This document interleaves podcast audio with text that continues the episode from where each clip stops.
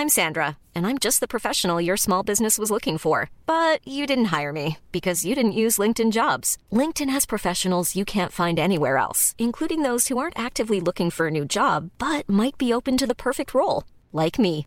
In a given month, over 70% of LinkedIn users don't visit other leading job sites. So if you're not looking on LinkedIn, you'll miss out on great candidates like Sandra. Start hiring professionals like a professional. Post your free job on linkedin.com/people today.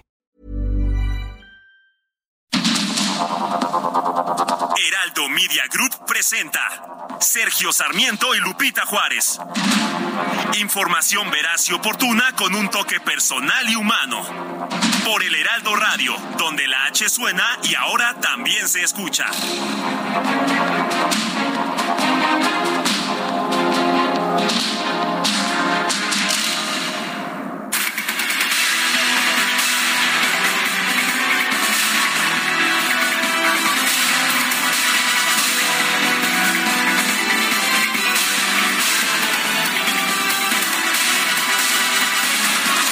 Las 7 del, siete de la mañana con un minuto. Guadalupe Juárez y Sergio Sarmiento estamos listos para informarle esta mañana. Quédese con nosotros. Hoy es lunes 26 de septiembre de 2022. Periódico Reforma dio a conocer un resumen del expediente sin testar de la Comisión Presidencial para la Verdad del caso Ayotzinapa, el cual sostiene que la mayoría de los jóvenes habrían sido asesinados y descuartizados la madrugada del 27 de septiembre del 2014, algunos disueltos en ácido y otros enterrados entre Iguala y Huitzuco. El documento también revela una supuesta oferta del gobierno federal al entonces alcalde de Iguala, José Luis Abarca, para que éste se inculpara, ya que después se le ayudaría a escapar del país. El informe señala que después del asesinato de los normalistas, presuntos criminales, miembros del ejército y de los tres niveles de gobierno habrían montado una operación para desenterrar los cuerpos y llevarlos al batallón número 27 de infantería allá en Iguala. La Secretaría de Gobernación condenó la difusión de datos reservados del informe sobre el caso Ayotzinapa. El subsecretario Alejandro Encinas pidió a la Fiscalía General de la República que investigue la filtración de este documento. Una cuenta de Twitter a nombre de Yazaret Liz Abarca Pineda, hija del exalcalde de Iguala, José Luis Abarca, se deslindó de las conversaciones electrónicas que se le atribuyen en el informe del caso Ayotzinapa sobre lo ocurrido el 26 de septiembre de 2014. Dijo que ella no había mandado esos mensajes y que ni siquiera conoce a esa persona, Karen, a la que supuestamente mandó los mensajes.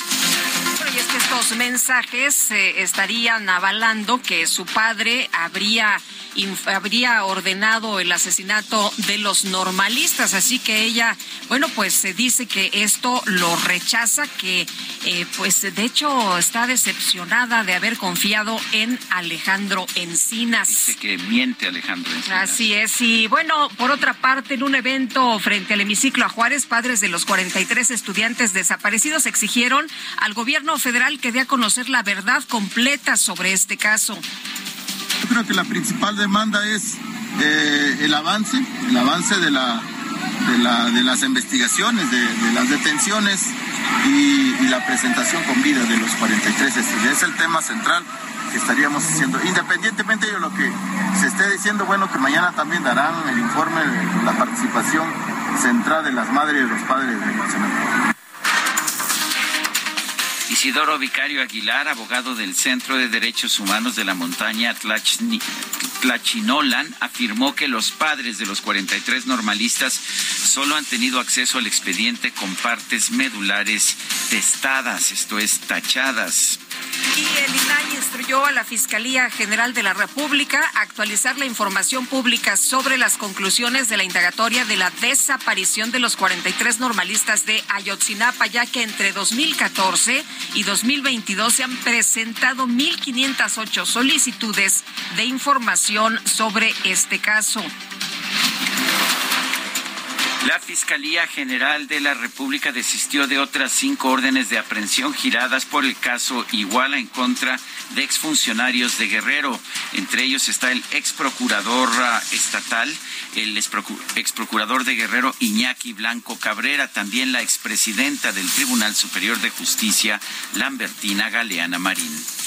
Este domingo fue detenido Cristian Eloir Solís Arriaga, presunto dueño de la mina El Pinabete, ubica en el municipio de Sabinas, que está ubicada ahí en Coahuila, donde quedaron atrapados 10 trabajadores. Se le acusa de presunta explotación ilícita del subsuelo. Los gobernadores de Baja California, Sinaloa, Nayarit, Sonora y Baja California Sur, todos de Morena, pidieron al Senado que avale la propuesta para que las Fuerzas Armadas permanezcan en tareas de seguridad pública hasta 2028. La gobernadora de Chihuahua, María Eugenia Campos, y la mandataria electa de Aguascalientes, Tere Jiménez, se pronunciaron a favor de que la presencia del ejército en las calles esté debidamente expresada en la Constitución. El senador del PRI, Jorge Carlos Ramírez Marín, anunció que su bancada preparó una iniciativa para que las Fuerzas Armadas se mantengan en tareas de seguridad pública, pero con evaluaciones de la sociedad y supervisión internacional. Nada más que nosotros sí nos pusimos a trabajar y pusimos y creamos las condiciones en las que podría ser, con el consenso de todos, que modificáramos ese artículo y garantizáramos que el Congreso sea el centro de las evaluaciones, que la sociedad civil sea la que forme y determine los indicadores de esas evaluaciones, no tres hojitas, una evaluación, que se acepte la supervisión internacional y de manera muy significativa que el centro de la estrategia sea el fortalecimiento de las fuerzas locales. El presidente de la Cámara de Diputados, Santiago Krill, consideró que el presidente López Obrador incurrió en una intromisión indebida en el Poder Legislativo al anunciar una consulta ciudadana sobre la participación de las Fuerzas Armadas en labores de seguridad pública. Promover una consulta cuando el proceso legislativo aún no concluye es una indebida intromisión en las funciones constitucionales de la Cámara de Diputados. Le recuerdo, la Constitución que da base para la conformación del constituyente permanente, que es la máxima autoridad del Estado mexicano y representa la soberanía de todo el pueblo de México. En respuesta, el coordinador de Morena en el Senado, Ricardo Monreal, aseguró que el diputado Krill actuó con desmesura al acusar al presidente López Obrador de interferir en el Congreso. En principio, debo expresar que tengo respeto por el licenciado Santiago Krill. Lo he respetado de manera invariable siempre, pero considero que en este asunto es una desmesura, un exceso acusar al Ejecutivo de intromisión indebida en el poder legislativo. Bueno, y por otro lado, Ricardo Monreal afirmó que no hay grupos que lo aten ni patrocinen, por lo que va a seguir adelante en la búsqueda de, las, de la presidencia. No, no ceja, no voltea para otro lado. Eh, va a seguir en la búsqueda de la presidencia de la República, venciendo las ingratitudes me voy a inscribir para suceder al presidente López Obrador en la presidencia de la República. Lo vamos a hacer con convicción, con firmeza, con ánimo y con entusiasmo. No, parecía meeting, pero no era, ¿eh? No era. No era meeting. Bueno, en un encuentro con alumnos de la Universidad de Jalapa, los senadores del Grupo Plural, Emilio Álvarez y Casa y Gustavo Madero, afirmaron que el Frente Cívico Nacional va a buscar la consolidación de una candidatura presidencial única de todos los partidos de oposición. Consejero presidente del Instituto Nacional Electoral, Lorenzo Córdoba, garantizó que el INE va a dar seguimiento a todos los acuerdos alcanzados durante la pasada cumbre global de la democracia. Las autoridades electorales y organismos internacionales que participamos en la Cumbre Global de la Democracia Electoral acordamos dar seguimiento a los acuerdos adoptados esta semana en la Ciudad de México y hacer lo que esté en nuestras manos para el fortalecimiento futuro de la democracia. Este domingo la morenista Mara Lezama rindió protesta como nueva gobernadora de Quintana Roo. Afirmó en su discurso que no va a tolerar la corrupción. Estar aquí, en el Congreso, en la Casa del Pueblo, ese mismo pueblo que el pasado 5 de junio mandató una transformación profunda. Es una distinción y un compromiso de vida que agradezco y por supuesto que atesoro. Estar aquí marca el final de un régimen, el inicio del gobierno del pueblo, para el pueblo y por el pueblo. Por primera vez, una mujer es gobernadora de Quintana Roo.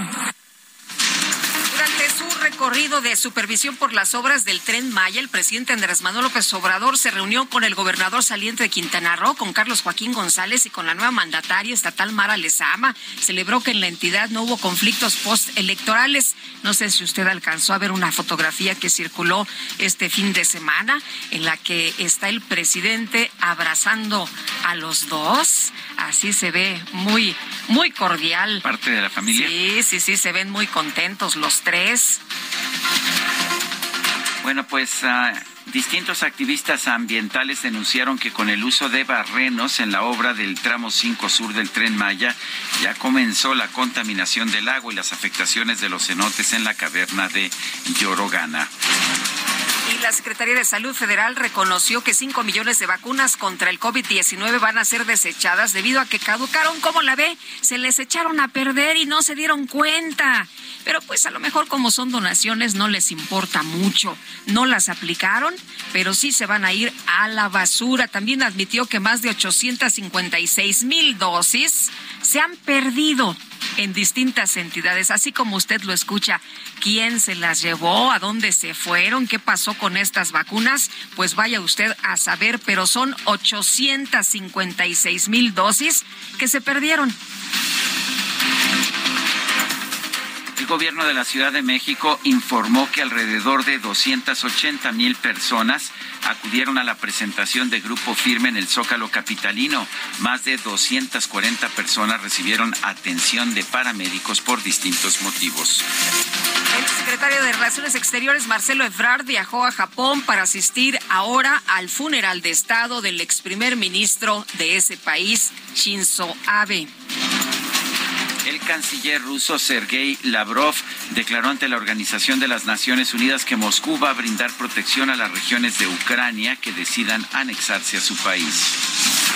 Este domingo se llevaron a cabo las elecciones legislativas de Italia. La coalición Fratelli d'Italia de la legisladora Giorgia Meloni obtuvo más del 43% de los votos.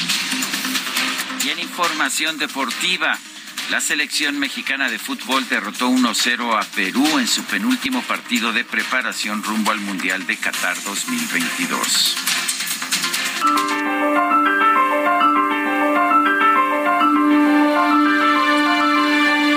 Bueno, y vamos, vamos a la frase del día. Esta frase es de Thomas Sowell, se escribe Sowell, Thomas Sowell, y es la siguiente, la verdad no es usualmente compleja, lo que se hace complejo es evadir la verdad.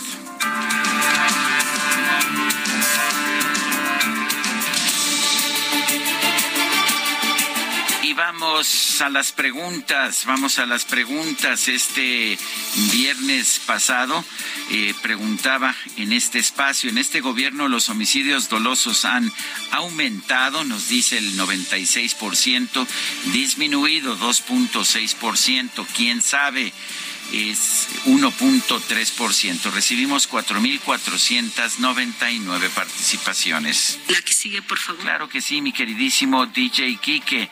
La pregunta de esta mañana ya la coloqué en mi cuenta personal de Twitter, arroba Sergio Sarmiento.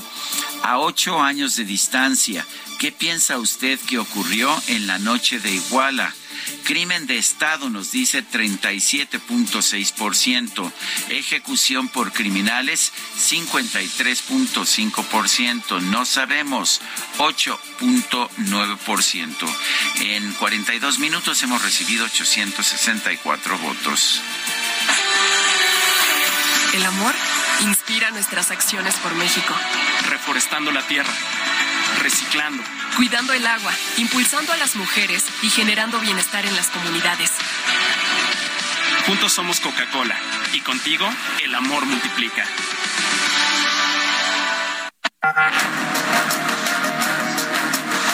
Las destacadas de El Heraldo de México.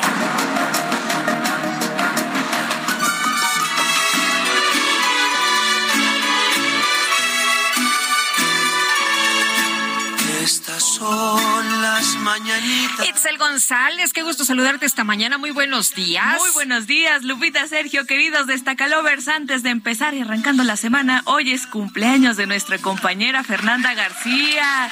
Y aprovechamos este ratito en las destacadas. Yo no veo el pastel, ¿eh?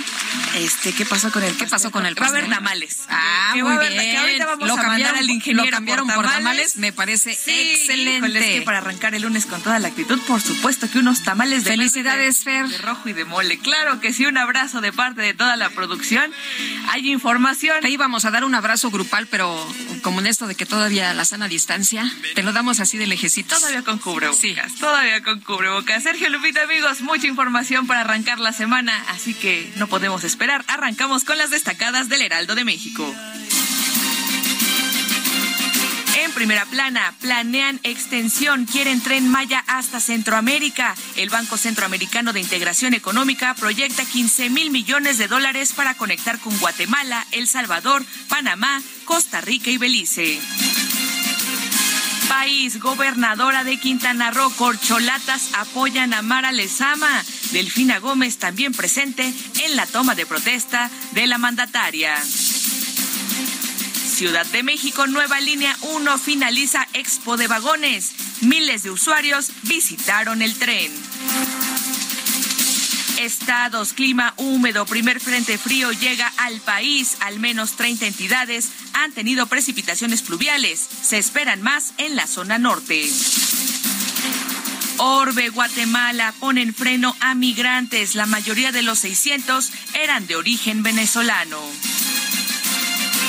Meta Tom Brady, un día para sufrir. Aaron Rodgers saca ventaja de su calidad para vencer al mítico Jersey 12 de los Bucaneros. Y finalmente, en mercados 2023 en México, OCDE ve al Producto Interno Bruto en 1.5%. El organismo recortó 0.6 puntos el cálculo de crecimiento anual. Lupita, Sergio, amigos, hasta aquí las destacadas del Heraldo. Feliz lunes. Igualmente, Itzel, muchas gracias. Buenos días. Hoy se cumplen ocho años de la desaparición de los 43 estudiantes de Ayotzinapa. El uh, subsecretario de Derechos Humanos Alejandro Encina se unió al movimiento Ayotzinapa y dijo que esto fue un crimen de Estado. Dio a conocer un informe de la Comisión para la Verdad sobre el caso Ayotzinapa, pues que en realidad no se distanciaba mucho de lo que se conocía con anterioridad, solo que pues una parte muy importante estaba testada, estaba tachada y hoy pues nos estamos dando cuenta que realmente lo importante venía en todas esas partes eh, que están testadas. Tenemos en la línea telefónica a Jorge Fernández Menéndez, autor de La Noche de Iguala, secuestro, asesinato y narcotráfico en Guerrero. Jorge, cambia tu, tu visión de lo que pasó el 26 y 27 de septiembre del 2014 con las partes no testadas, con lo que conocemos de las partes no testadas de este informe de la Comisión para la Verdad? Hola Sergio Lupita, es un Buenos días, Jorge, qué gusto. Ustedes. Buenos días. Eh, mira, eh, la verdad que básicamente no, seguimos teniendo en todas estas, eh, este documento que se presentó con las llamadas partes no testadas, seguimos teniendo lo mismo, son declaraciones, no hay elementos, declaraciones de, Abarca, de la hija de Abarca, de otros detenidos, pero no, no están sustentadas con pruebas sólidas en muchos casos. Eh, me parece que la dificultad que han tenido para librar las órdenes de aprehensión, para ejecutarlas y demás, eh, es parte, parte de esa ruptura. Si, si la trama fuera la que se platica, eh, bueno, tendría otra lógica, pero a mí me recuerda esto, lo, escribí en la columna que sale hoy en, eh, ahí en Excelsior, me recuerda el caso de Pablo Chapa Besanilla. primero eh, estableces una historia, luego buscas las las pruebas, los elementos para unir los distintos puntos, hacen las detenciones y luego investigas para ver si puedes confirmar tu tesis sobre esa historia. Y me parece que ese es el, déficit mayor que tiene toda la investigación que ha realizado la subsecretaría de Encinas y la Fiscalía de Martrejo. Eh, Jorge, lo que se ha mencionado también es eh, eh, que estas acusaciones en contra de los militares ahora detenidos por la desaparición de los normalistas están basadas exclusivamente en la declaración de uno de los sicarios a quienes se señala de hecho como los más sanguinarios del cártel de Guerreros Unidos, de Gildardo López, el Gil quien está en libertad, pues a pesar de, de, su participación. ¿Cómo ves esto, Jorge? Decías hace un momento, pues las, las, no, no está tan sólido, ¿no? Y además se basa en estas declaraciones de un sujeto que al parecer participó en los hechos. Mira, yo estuve con, con el general el jueves, el jueves pasado pude entrar a la prisión militar. De, hecho, difundiste la entrevista y, y, vale la pena decir que muy buena entrevista, Jorge. Ay, muchísimas gracias, Sergio. Y estuve con, con el general y hay, hay dos, tres momentos de la entrevista que me parece muy importante. Hay un momento donde él me dice, a ver, soy, tuve 44 años de servicio, una hoja de servicio impecable. Sí. No, nunca he tenido problemas. En todos los lugares que me tocó ir, eh, tuve combates al narcotráfico. Récord de golpes contra el grupo delincuencial Guerreros Unidos, además, ¿no? golpeé a Guerreros Unidos, este, detuve al Cabo Gil. Y resulta que ahora yo estoy preso y el Cabo Gil, que reconoce haber participado en el crimen, haber participado en la desaparición de los muchachos, es el que está en libertad y el que me acusa. Yo creo que esto es un poco el, ambiente que, que priva eh, en toda esta investigación. Están deteniendo, metiendo a la cárcel por una lectura que para mí es esencialmente política a una serie de personajes que, que terminan detenidos exclusivamente por las declaraciones de los sicarios. Y me parece que ahí es donde falla toda esta investigación. Se necesitan pruebas para una investigación. Yo no estoy en contra de que haya testigos protegidos, pero en todo el mundo el testigo protegido, para que tenga validez su testimonio, se tiene que eh, consolidar ese testimonio a través de pruebas. Y eso en este caso no lo tenemos. Entonces lo que tú dices es que el entonces coronel Rodríguez Pérez detuvo al, al Gil. Las fuerzas militares, no él personalmente, pero las, fuerzas, militares. bajo sus órdenes, sí. Ahora, Jorge, lo que dice el, el, general, ahora general, que es una vileza la acusación de la delincuencia organizada presentada por la Comisión para la Verdad y Acceso a la Justicia y las declaraciones hechas por el subsecretario Alejandro Encinas, quien afirmó que Rodríguez Pérez tuvo en sus manos a seis de los 43 normalistas y ordenó matarlos, ¿no? Esto sería, pues, lo más grave de lo que contendría esta información. Sí, pero mira la paradoja, Lupita. Eh, eso dice Alejandro Encinas. Pero resulta que en la acusación penal contra el general eso no aparece y en el informe de la comisión tampoco. Entonces, eh, es una declaración que hace irresponsablemente un subsecretario. Eh, ese es lo más grave de todo eso. Por eso el general dice que es una vileza y una cobardía haber presentado así los hechos. ¿Por qué? Porque ni siquiera hace la acusación penal. Eh, está acusado penalmente de ser parte eh, de colaborar con los Guerreros Unidos porque el Cabo Gil dice que les daba una X cantidad de dinero a él y a muchas otras personas este al mes. Esa es toda la acusación que hay en contra, pues en este caso del general, que en ese momento era coronel, que además es eh, no tiene sustento porque si tú estás colaborando con algún grupo criminal, eh, no lo golpeas, ¿no? Eh, Jorge, nos queda, nos queda un minuto apenas.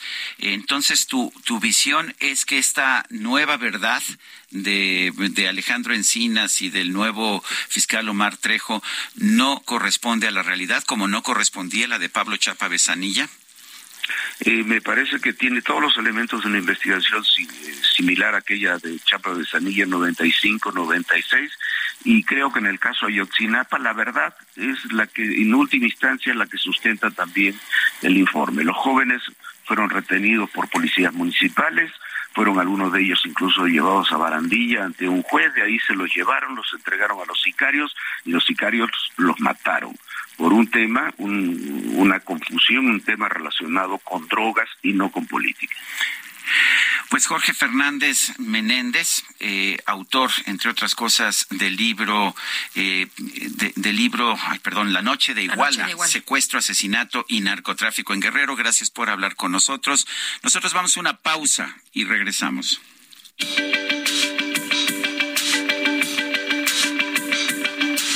Sergio Sarmiento y Lupita Juárez quieren conocer tu opinión, tus comentarios o simplemente envía un saludo para ser más cálida esta mañana. Envía tus mensajes al WhatsApp 55 20 10 96 47.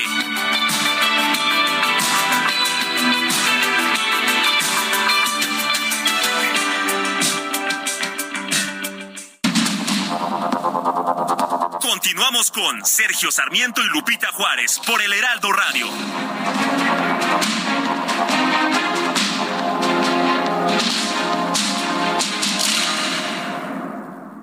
Conoce la historia de nuestro planeta en el nuevo Museo del Meteorito, el origen de la nueva vida, ubicado en Progreso. Haz un recorrido por más de 14 millones de años de historia en sus ocho salas temáticas interactivas. Te esperamos sobre el Malecón de Progreso, de martes a domingo, de 11 de la mañana a 6.30 de la tarde. Juntos transformemos Yucatán. Gobierno del Estado. El 26 de septiembre de cada año se celebra en México el Día Nacional de Donación y Trasplante de Órganos y Tejidos con el objetivo de generar conciencia y reflexionar sobre el valor de la donación. La donación de órganos consiste en la extracción de órganos o tejidos del cuerpo de una persona fallecida recientemente o de un donante vivo con el propósito de implantarlo en una persona a la que le ha sido extirpado. Entre los órganos internos que se pueden donar se encuentran riñones, corazón, hígado, páncreas, intestinos y pulmones. La piel, los huesos, la médula ósea y la córnea son también tejidos trasplantables. En México hay más de 22 mil personas esperando un trasplante. Sin embargo, si una persona se une al programa de donación, puede salvar hasta cinco vidas y marcar una gran diferencia. Participa en el reto Actinver 2022. Aprende del mundo financiero con más de 150 cursos, talleres y conferencias impartidas por más de 70 expertos de Actinver, la Bolsa Mexicana de Valores, entre otros especialistas. Practica en un simulador que recrea los movimientos de la bolsa en tiempo real. Podrás ganar hasta 500 mil pesos en efectivo. Inscríbete en retoactinver.com. Aprende, practica y gana con el reto Actinver 2022.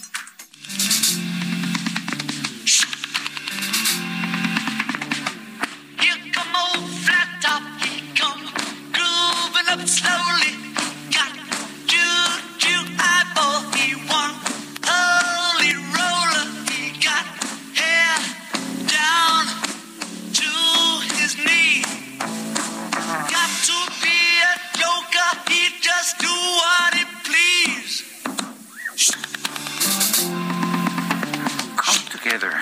dear Lupita. Come together. Right. Vénganse, Right vénganse, vénganse todos, vengan todos juntos. Imagínate, era el 26 de septiembre de 1969 y se lanzaba en el Reino Unido una grabación que habría de ser la última de los Beatles. Y digo que fue la última porque se dio a conocer después, al año siguiente, la grabación de Let It Be, pero esa se había, de hecho, se había producido con anterioridad. Estamos escuchando por lo tanto, la última de las grabaciones del grupo The Beatles, eh, pero la penúltima en que se dio a conocer. Esta se grabó en abril de 1969 y se lanzó el 26 de septiembre de 1969 también. ¿Te parece que escuchemos Abbey Road?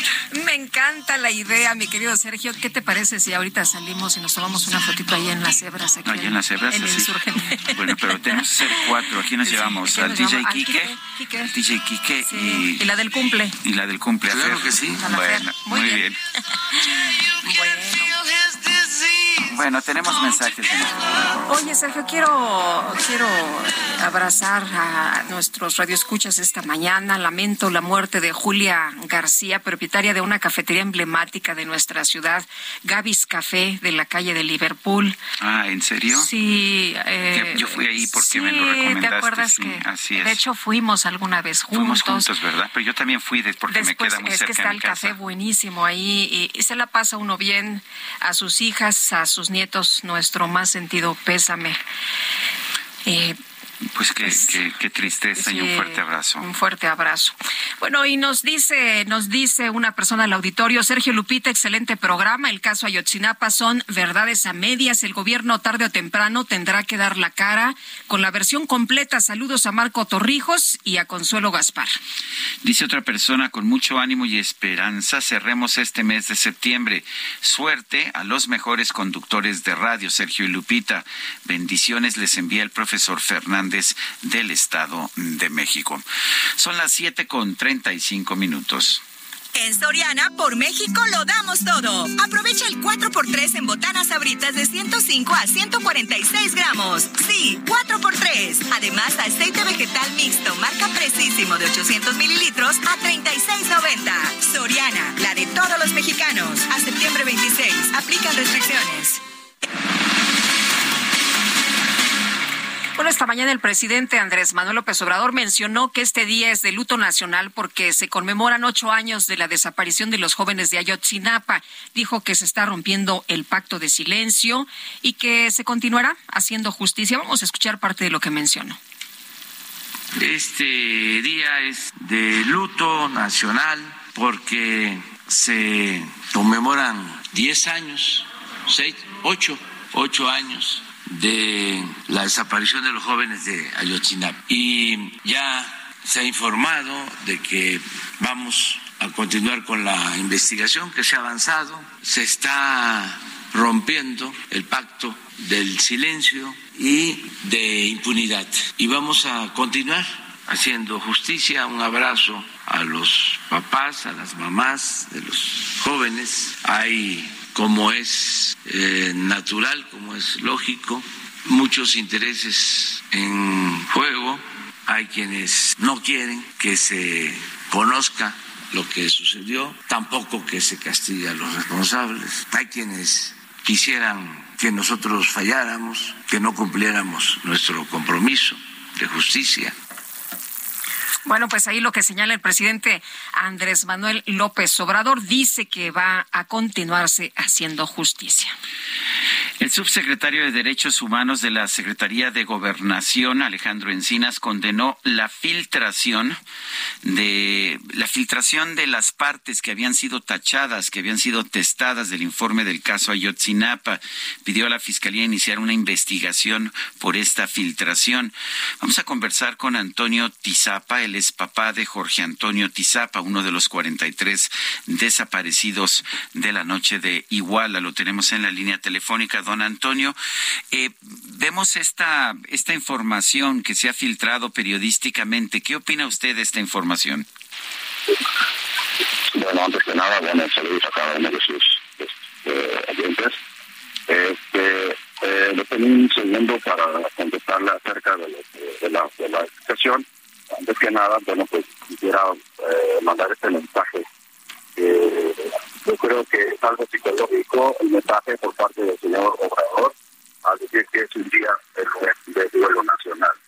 Si nosotros aceptamos este día como duelo nacional, es la con nuestros hijos. Acuérdense que no hay evidencias científicas acerca de nuestros hijos. El día de mañana que nos muestren pruebas científicas, aceptaremos algo que está viendo bastante, pero por mientras, en lo personal, y yo creo que cualquier, si ustedes son padres, no afectarían algo así, un día de duelo nacional, porque al, afectarlo, esto no va a volver pues, a nuestros hijos. Ahora, en base a la filtración, yo creo que hay hay muchas hay muchas cosas que quizás se conocen pero que no se han divulgado y en lo personal son son cosas mediáticas políticas verdad Eh, muchos hablamos de detenciones pero pero muchos también estamos, eh, eh, nos damos cuenta, muchos amparos, muchas personas dejadas en libertad, porque sí, ahora la, las- hay muchas infiltraciones que tienen nuestros, nuestros abogados, ¿verdad? Y, y claro, el gobierno también tiene acceso a muchas conversaciones, ¿por qué no las sacan? ¿Por qué tienen que esperar tanto tiempo, estos ocho años? Con Peña Nieto fue igual y ahora con el nuevo gobierno es igual.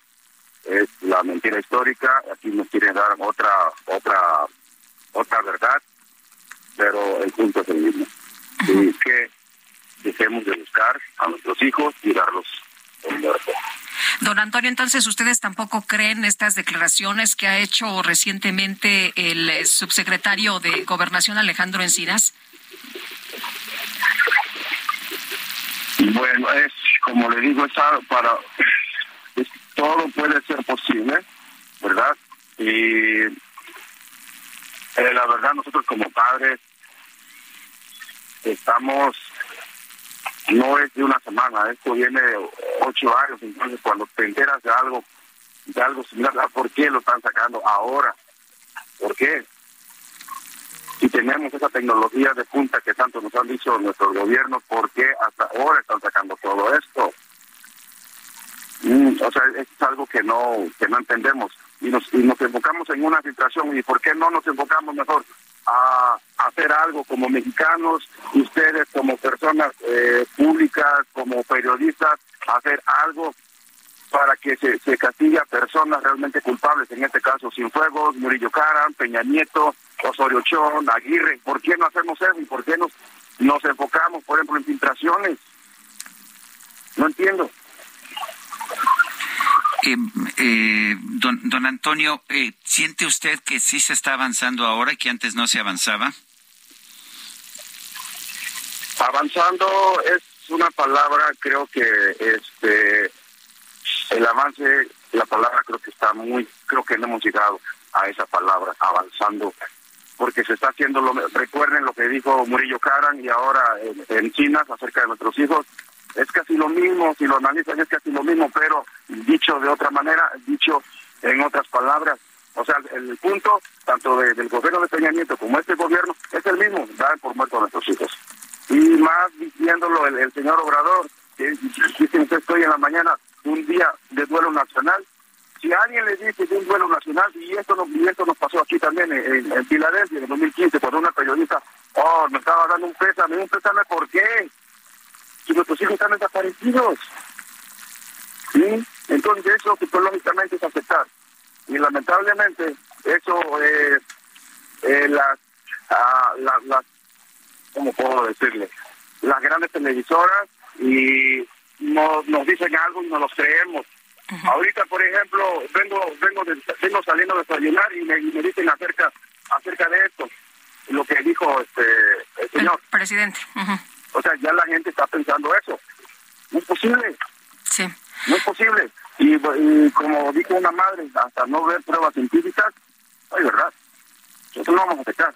Muéstrame las pruebas científicas y vemos entonces qué va a pasar con los culpables. ¿Cree que se haga justicia? ¿Cree que se haga justicia? co- ¿Cree, ¿Cree usted que se haga justicia como lo ha dicho el presidente esta mañana? Pues, eh, para muestra, ahí está Cienfuegos. No se ha hecho nada con Cienfuegos. No se ha hecho nada con Peña Nieto, no se ha hecho nada con, eh, con Tomás Herón. Sí, nos, nos enteramos que una comisión de- del gobierno de, de Obrador fue a hablar con, con Tomás Herón a Israel. ¿A qué? A hacer convenios. ¿Y el convenio fue qué? Que se, que se entregara a Murillo Karam. No lo sé. ¿De qué hablarían? Pero ahí están, en contacto. Si nuestras leyes realmente se aplicaran, créanme, que en México no estuviese así. Los mexicanos tenemos las mejores leyes a nivel mundial. Lamentablemente son violadas y violadas y violadas. Y ustedes como periodistas también lo saben. Pues yo La justicia tiene que llegar. Yo no espero una justicia divina. Debe, todo se debe de castigar aquí. Aquí, en esta vida. Y se tiene que castigar. La- y se, debe- se debe de castigar. ¿Cómo va a llegar? No lo sé. No lo sé. Y ahora eh, me preguntan, por ejemplo, los muchachos, ¿qué, qué, ¿por qué están haciendo ese tipo de, de acciones? Fíjense que habían cruzados de brazos a ocho años. Si estuvieran mintiendo, mintiendo, mintiendo, no lo van a saber porque no tienen ni una persona desaparecida. No lo van a saber y tampoco quiero que lo sepan. Es difícil y es muy duro. Muy, muy, muy duro. Duele mucho. Duele. Pues yo quiero agradecerle, don Antonio Tizapa, padre de Jorge Antonio Tizapa, el haber conversado con nosotros esta mañana. Muchas gracias, por el tiempo tan valioso. Al contrario, gracias a usted, don Antonio. Y estamos muy atentos a sus palabras, nos, ha, nos han conmovido. Gracias y un fuerte abrazo. Muchas gracias. Son las siete con cuarenta y cinco minutos. En Soriana, por México lo damos todo. Compra uno y lleve el segundo al 50% de descuento en todos los higiénicos Suabel, en pañales Hoggy Supreme, Chicolastic Classic y en todo el alimento seco ganador. Sí, el segundo al 50%. Soriana, la de todos los mexicanos. A septiembre 26, aplican restricciones.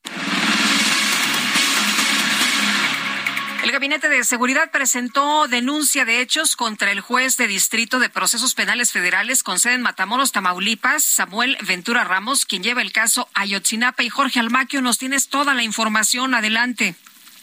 Gracias, Sergio Lupita, amigos. Así es, por la probable comisión de delitos contra la Administración de Justicia y lo que resulte, el Gabinete de Seguridad presentó denuncia de hechos contra el juez de Distrito de Procesos Penales Federales con sede en Matamoros, Tamaulipas, Samuel Ventura Ramos, quien lleva el caso Ayotzinapa. Las áreas jurídicas de la Secretaría de Gobernación y la Secretaría de Seguridad y Protección Ciudadana acudieron a la Fiscalía General de la República para ingresar la denuncia. Hace unos días, el citado juez dictó sentencia absolutoria a 24 personas que intervinieron en el intento de homicidio contra un estudiante en Iguala Guerrero, que desde el día de los hechos, el 26 de septiembre de 2014, se encuentra en estado vegetativo. Pese a ello, los imputados no fueron puestos en libertad porque son procesados por los delitos de delincuencia organizada y desaparición forzada de personas. El 14 de septiembre pasado, el juzgador también dictó sentencia absolutoria a José Luis Abarca, expresidente municipal de Iguala, por secuestro, aunque sigue compurgando prisión por otros delitos. En total, suman más de 120 libertades absolutorias dictadas por el impartidor de justicia a favor de los acusados, por lo que el gobierno federal pide que se le investigue ante posibles irregularidades en las determinaciones que ha tomado en torno a la desaparición de los 43 estudiantes desaparecidos de la normal rural Isidro Burgos. Sergio Lupita, amigos, el reporte que les tengo. Buen día.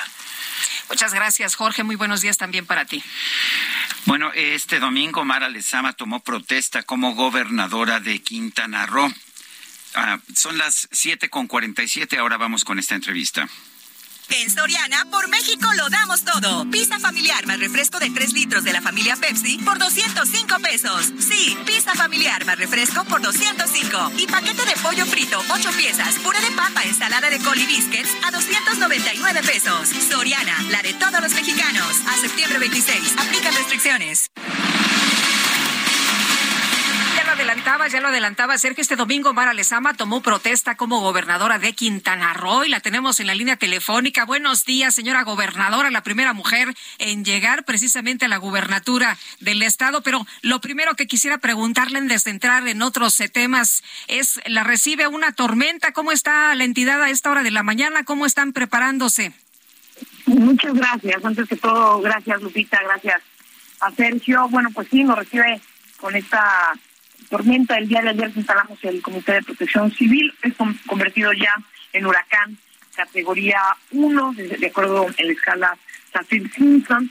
Eh, terminando de, tomar protesta en el Congreso, tuve la oportunidad de salir a la aquí en Chetumal y de manera inmediata instalamos el Comité de Protección Civil. Quintana Roo somos un pueblo acostumbrado a las vicisitudes de la madre tierra sobre todo estos fenómenos hidrometeorológicos que no tienen palabra, palabra de honor y recordarán que en medio de la pandemia eh, tuvimos prácticamente tres huracanes y tormentas tropicales.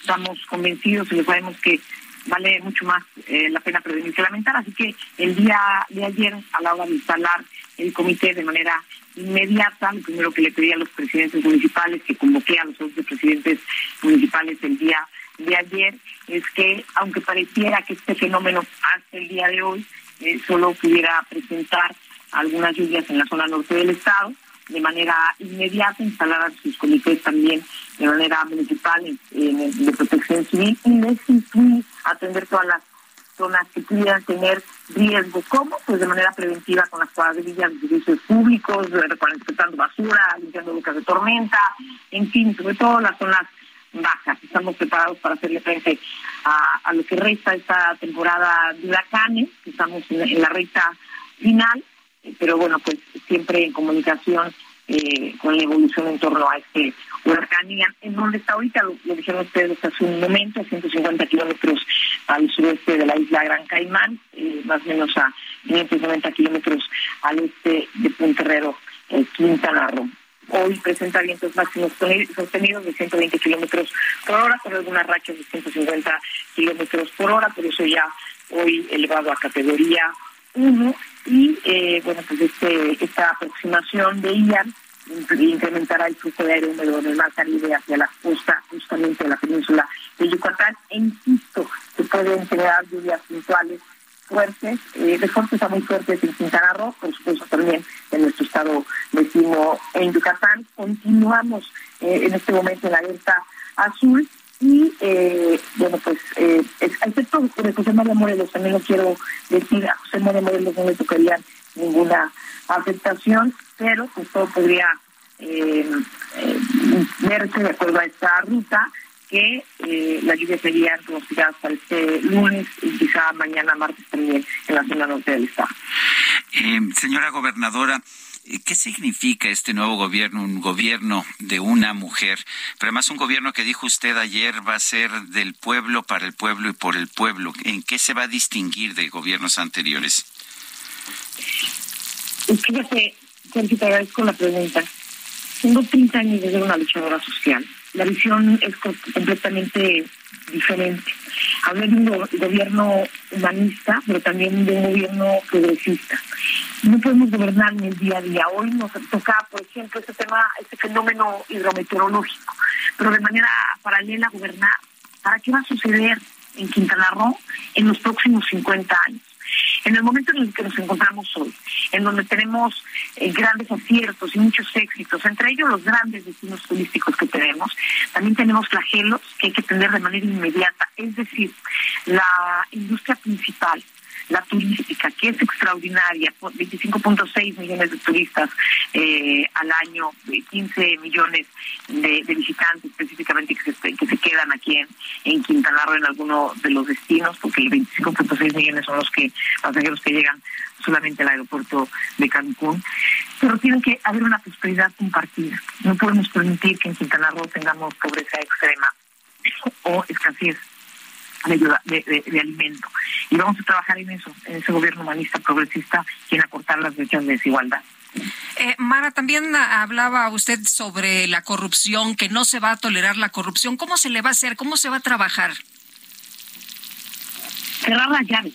Lo dije tajante, yo soy una convencida que el que, que, que avisa no traiciona. Cuando quieres de verdad combatir la corrupción, cuando quieres de verdad cerrar las llaves. Cuando quieres de verdad cerrar esas brechas por donde se fue el dinero del pueblo, cuando quieres de verdad marcar el final de un régimen del gobierno, como bien decía Sergio Sarmiento que dije ayer, el inicio de un gobierno del pueblo para el pueblo y por el pueblo, lo primero que, tienes que hacer son utilizar las herramientas para cerrar tanda. Es buscar, este, hurgar ahí en los presupuestos de la eh, Secretaría, en donde se escapó, bajar los presupuestos también de algunos organismos que son elevadísimos, y bueno, pues trabajar en una Contraloría evidentemente muy rigurosa. No es un tema de discurso, creo en el combate a la corrupción, estoy convencida que se tiene que trabajar con la necesidad de transparencia. Y es un nuevo modelo de gobernar al que la gente se debe acostumbrar, sin de privilegios, para todos los servidores públicos y acabar de manera definitiva con este con esta arrogancia del poder. Muy bien. Pues Mara Lezama, gobernadora de Quintana Roo, gracias por tomar nuestra llamada esta mañana. Sabemos que tiene que atender el tema de, de lo de la tormenta y pues le deseamos mucho éxito.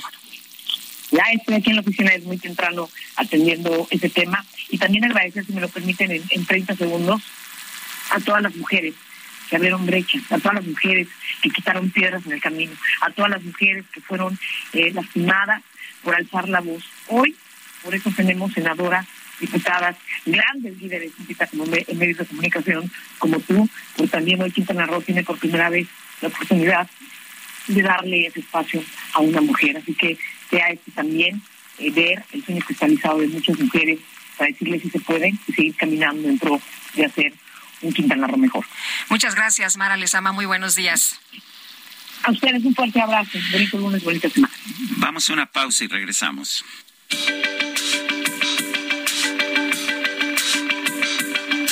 Sergio Sarmiento y Lupita Juárez quieren conocer tu opinión, tus comentarios o simplemente envía un saludo para hacer más cálida esta mañana.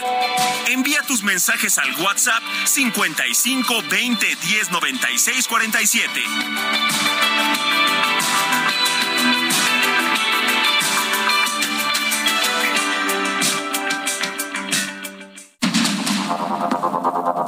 Continuamos con Sergio Sarmiento y Lupita Juárez por el Heraldo Radio.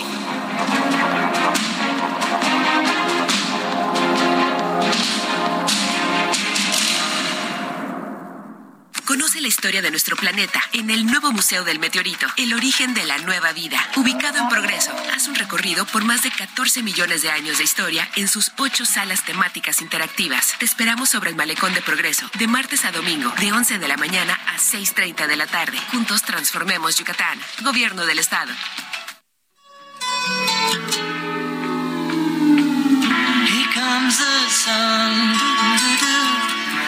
Comes the sun. and I say it's alright.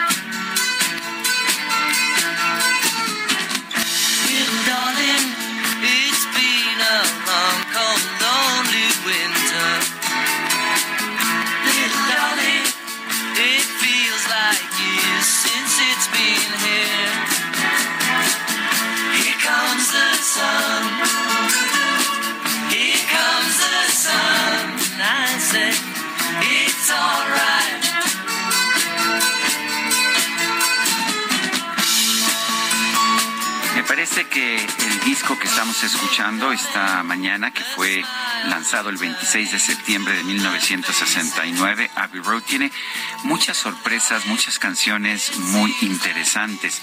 Pero creo que uno de las grandes, de los grandes hallazgos es que tiene no una, sino dos grandes canciones de George Harrison. Una es esta, que sé que le gusta a mi compañera Guadalupe Juárez, que se llama Here Comes the Sun. Aquí viene el sol.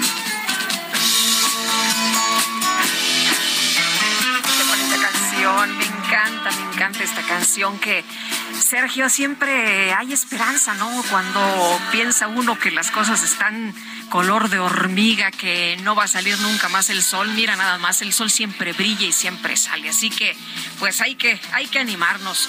Bueno, nos dice una persona al auditorio, Mario Medina, hola Sergio Lupita, staff, muy buenos días, abrazos y besos, esperando sea una semana agradable y molesto porque ayer cerraron circuito interior y un maratón, ya empezó el proselitismo de la cuarta transformación, la gran mayoría tenemos la necesidad de trabajar y no es justo que cierren estas arterias y que no haya transporte público porque eh, pues dice que, que Claudia, la corcholata Claudia, se los lleva a correr alrededor de su casa y nos deja circular a miles de personas. Dice, y no nos deja circular a miles de personas de provecho. Dice otra persona, soy Marcos y soy su radio escucha. El día de hoy tuve la necesidad de viajar en el metro en la línea 5 y se está tardando exageradamente, como 15 minutos por estación. ¿Sabrá qué se debe esto? Gracias. No, no tenemos información sobre, sobre estos retrasos. Sabemos que cuando llueve suele haber retrasos, pero en este momento, que yo sepa, no está lloviendo y no conocemos que haya alguna razón técnica. Esperamos a ver si, si nos enteramos de qué es lo que está pasando. Pues en un momentito más estaremos con ese reporte. El presidente nacional del PAN, Marco Cortés, informó que realizará una gira por Europa en el Parlamento Europeo. Eh, dice, este, pues para llevar sus propuestas, ¿no? Eh, y que hay violaciones a la Constitución que, bueno, se va a exhibir casi, casi que al presidente López Obrador por estos temas. Y vamos con Misael Zavala, que nos tiene todos los detalles. Hola, Misael, buenos días.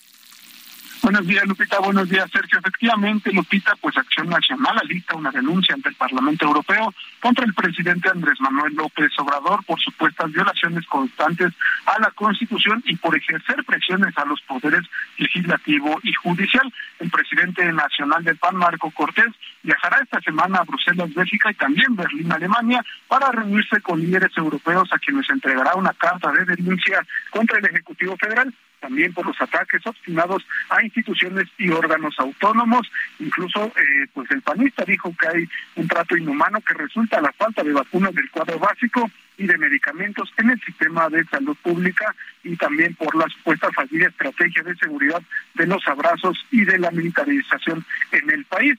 Entre los personajes y sedes que visitará la delegación está el Parlamento Europeo, donde Marco Cortés y la comitiva que lo acompaña tendrá una reunión con el eurodiputado Leopoldo López Gil de la Comisión de Asuntos Exteriores. Otro tema también que se exhibe en eh, estas denuncias es el supuesto acecho al Instituto Nacional Electoral por parte del gobierno del presidente Andrés Manuel López Obrador, donde se alerta que se pretende replicar el modelo de gobierno de Venezuela y Nicaragua, que le ha permitido a los partidos gobernantes perpetuarse en el poder. El líder de Acción Nacional viajará acompañado por la secretaria de Asuntos Internacionales del PAN, quien también es diputada federal, Mariana Gómez del Campo, y del director de la Fundación Rafael Preciado Hernández, Julio Castillo López. Este viaje pues durará alrededor de cinco días y eh, al regreso, pues el presidente nacional del PAN dará una conferencia de prensa. Sergio Lupita, hasta aquí la información. Misael, muchas gracias, muy buenos días. Gracias, muy buen día. Son las ocho con seis minutos. Vámonos al clima. El amor inspira nuestras acciones por México. Reforestando la tierra, reciclando, cuidando el agua, impulsando a las mujeres y generando bienestar en las comunidades. Juntos somos Coca-Cola y contigo el amor multiplica. Pronóstico del tiempo con Sergio Sarmiento y Lupita Juárez.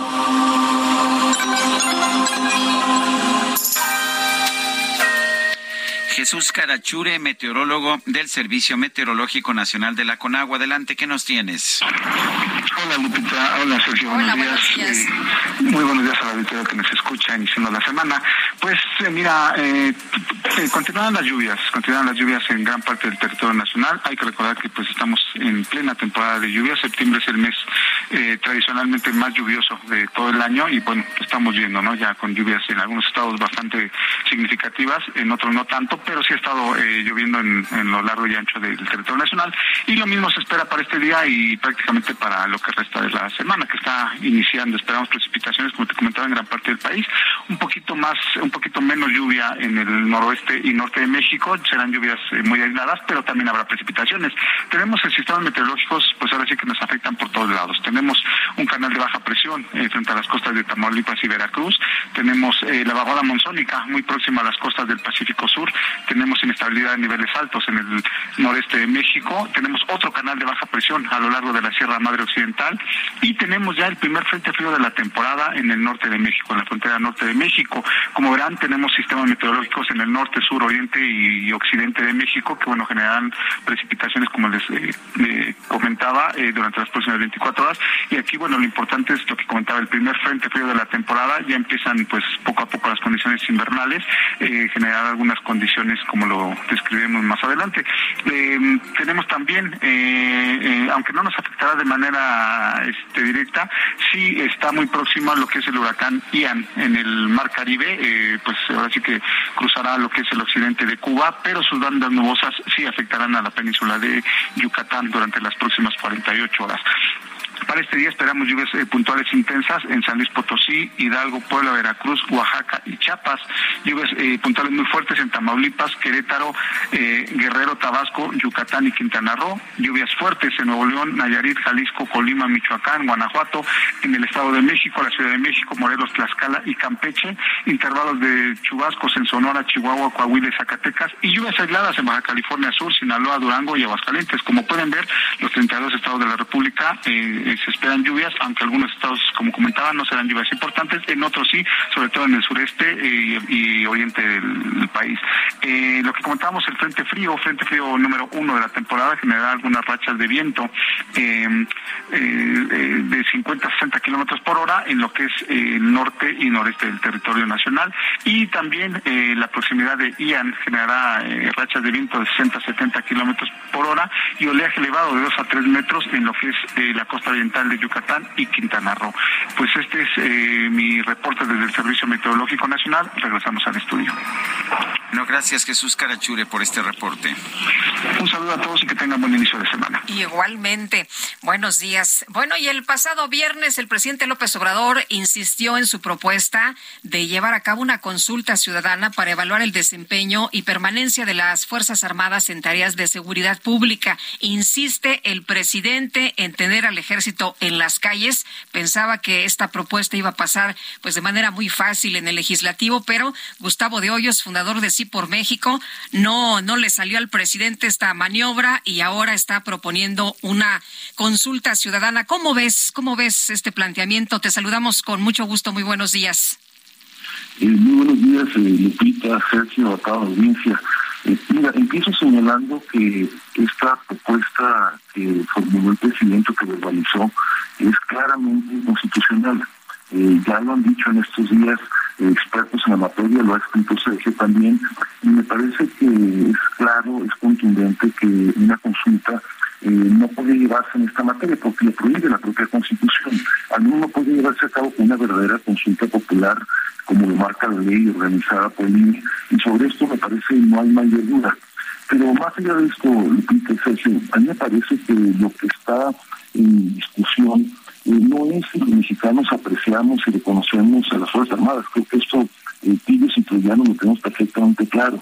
Tampoco me parece que está en discusión si el ejército tiene que cumplir tareas fundamentales en materia de seguridad interior cuando se eh, pone en riesgo al Estado mexicano en su conjunto ni se en materia de defensa de la soberanía.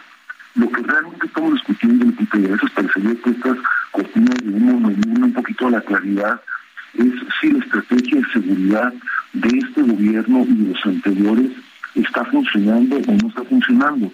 Lo escribía Sergio hace unos días en alguna de sus columnas, los datos eh, que se están analizando, los que están a la vista, dejan claro que el desempeño, los resultados de este gobierno, no digo que son mejores, son peores de los que eran de por sí muy malos en los anteriores gobiernos. Entonces la pregunta es si le vamos a seguir apostando a una estrategia que claramente no da resultados, en la cual fundamentalmente se retiran eh, las autoridades civiles, los gobernadores, los gobernadores, alcaldes y alcaldesas, y de manera muy sencilla eh, prácticamente le niegan todas las responsabilidades. Entonces me parece que la apuesta que tenemos que defender es una en la cual eh, sí hay una participación del ejército, esta tiene que cumplir criterios de ser extraordinaria, regulada, fiscalizada, subordinada y complementaria pero tenemos que empezar a trabajar para que tengamos final del camino eh, policías civiles que sean competentes, que estén equipadas y que sean confiables. Ese, me parece, Lupita, es el debate de fondo. estamos viendo que el presidente utiliza muchas veces las consultas para promover las ideas, eh, más que en realidad porque piense que la consulta va a generar un mandato. ¿Qué opinas? Bueno, lo hemos visto infortunadamente, Sergio, desde el principio de su administración, incluso antes de que fuera presidente constitucional, eh, basados en este tipo de herramientas eh, plebiscitarias que me parece no son democracia directa, sino que son muchas veces un fraude abierto a la ley. Eh, así se canceló el proyecto Texcoco, ahí se echan abajo proyectos de infraestructura tan importantes como Baja California de Constellation Brands, y así ahora se quiere presionar eh, al constituyente permanente para que legisle en un determinado sentido.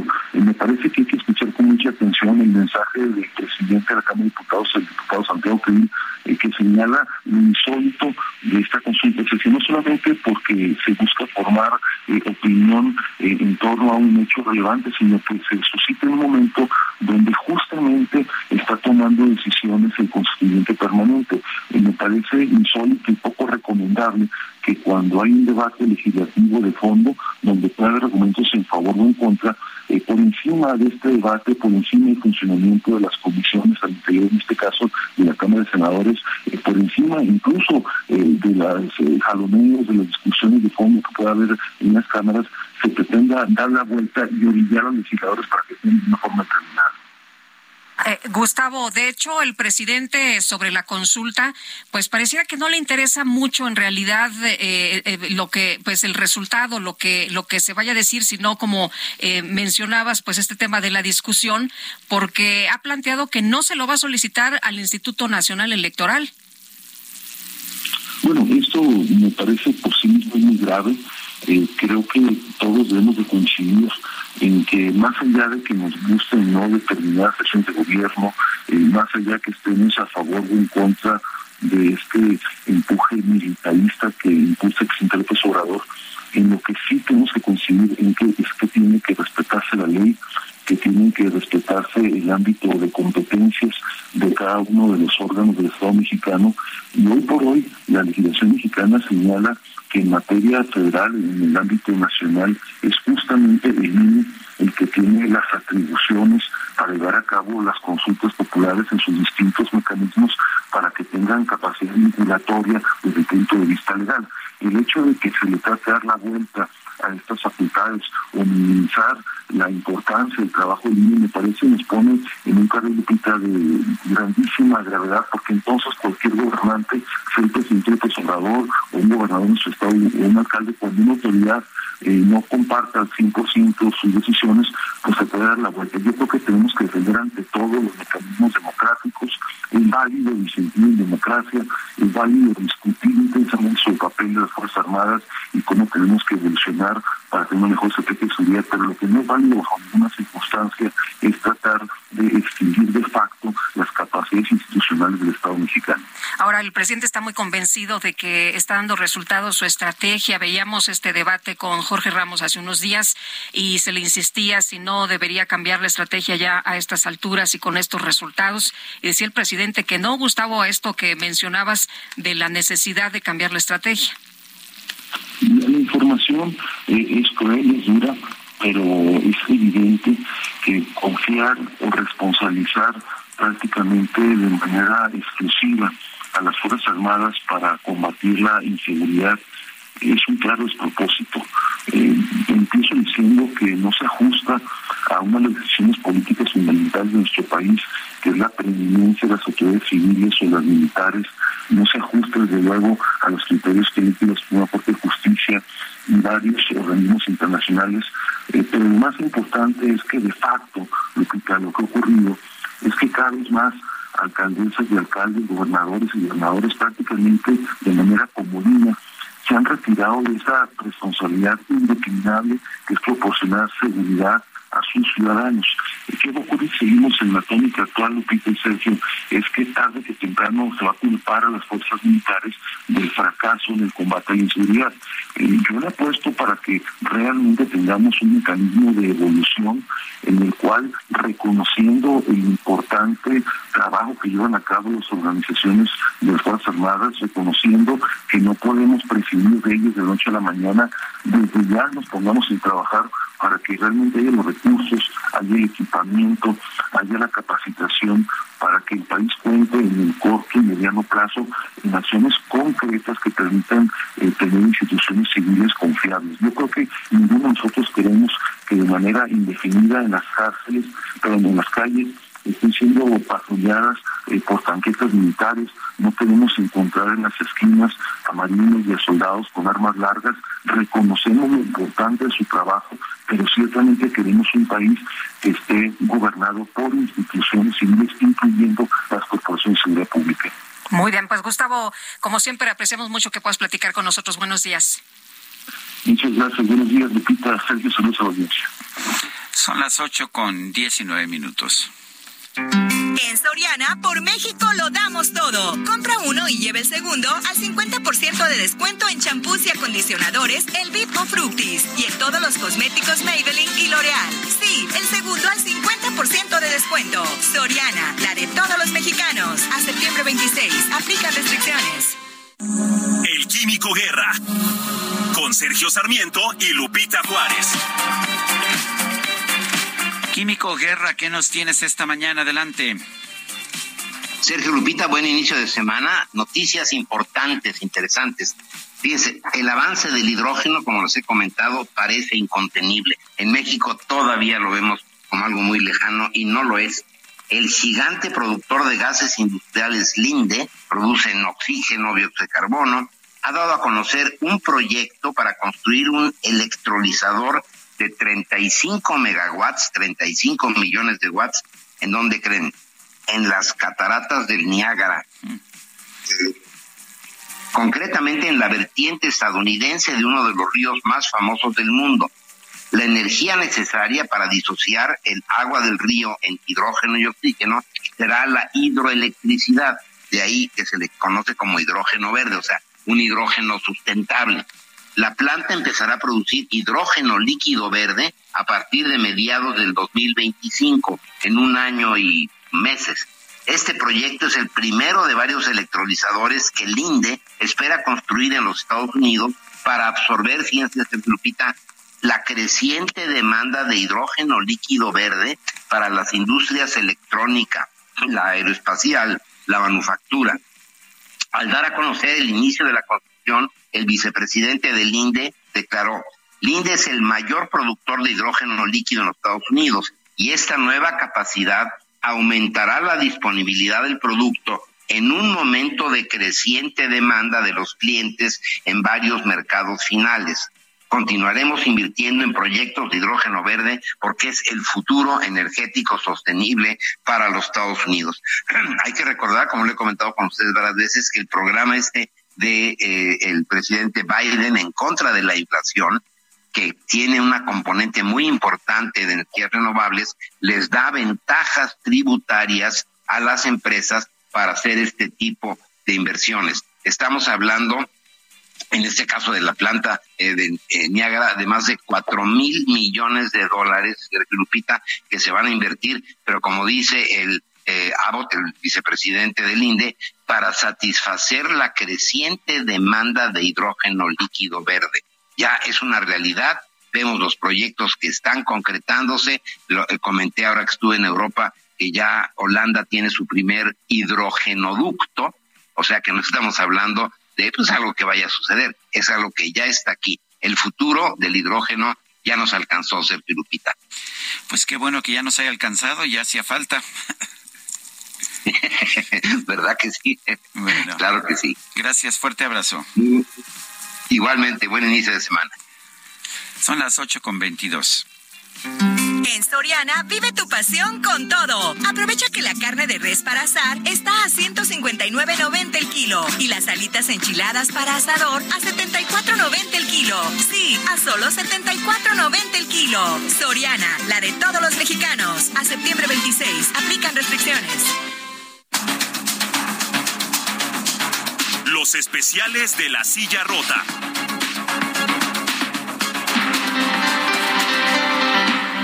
Jorge Ramos, periodista de La Silla Rota. ¿Cómo estás? ¿De qué nos platicas esta mañana? Buenos días.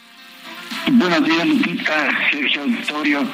Pues mira, eh, otro otro futuro que nos alcanza, o más bien un pasado que no que no deja de estar ahí, que justamente hoy se están cumpliendo ocho años del la desaparición de 43 jóvenes de la normal rural de Ayotzinapa. En la rota, eh, pues fuimos, a ver eh, qué ha sucedido con todas aquellas propiedades que, eh, pues en, ese momento, la entonces Procuraduría General de la República había señalado que tenía la familia Abarca Pineda, niños que conformaban, por supuesto, José Luis Abarca Velázquez y María de los Ángeles Pineda. Y pues nada, encontramos que el emporio que ellos lograron construir en unos cuantos años, que bueno, suma por lo menos 65 propiedades que incluyen pues eh, negocios de, venta de, oro, eh, algunos centros comerciales, en fin, eh, todo eso allá en Iguala, Lupita, pues fíjate que sigue intocado. Eh, sigue funcionando y ninguna de esas propiedades pues está en manos de las autoridades. Y bueno pues hay que bueno, hay que recordarlo justo justo hoy que se cumplen ocho años de aquellos hechos de aquella larga noche de Iguala. Muy bien. Jorge muchas gracias. Muy buenos días. Muy buenos días son las ocho con veinticuatro minutos. Nuestro número para que nos mande mensajes de WhatsApp es el cincuenta y cinco veinte diez noventa y seis cuarenta y siete. Regresamos en un momento más.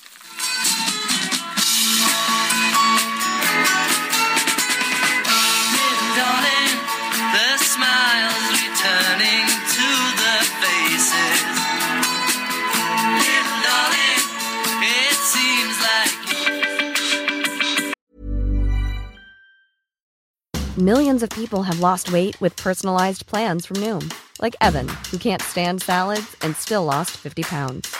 Salads, generally, for most people, are the easy button, right? For me, that wasn't an option. I never really was a salad guy. That's just not who I am. But Noom worked for me. Get your personalized plan today at Noom.com. Real Noom user compensated to provide their story. In four weeks, the typical Noom user can expect to lose one to two pounds per week. Individual results may vary.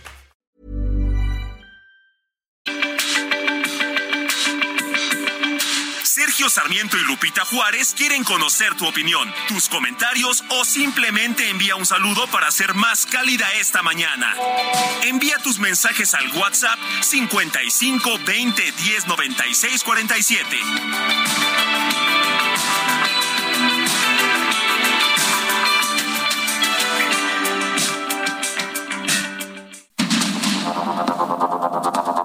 Continuamos con Sergio Sarmiento y Lupita Juárez por el Heraldo Radio.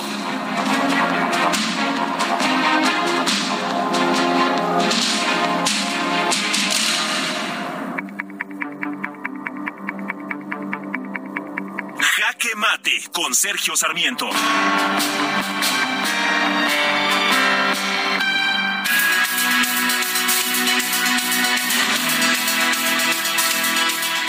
Subsecretario de Derechos Humanos Alejandro Encinas, presidente también de la Comisión para la Verdad del caso Ayotzinapa, insiste en que está echando para atrás la llamada verdad histórica de la antigua Procuraduría General de la República y que tiene una versión completamente distinta.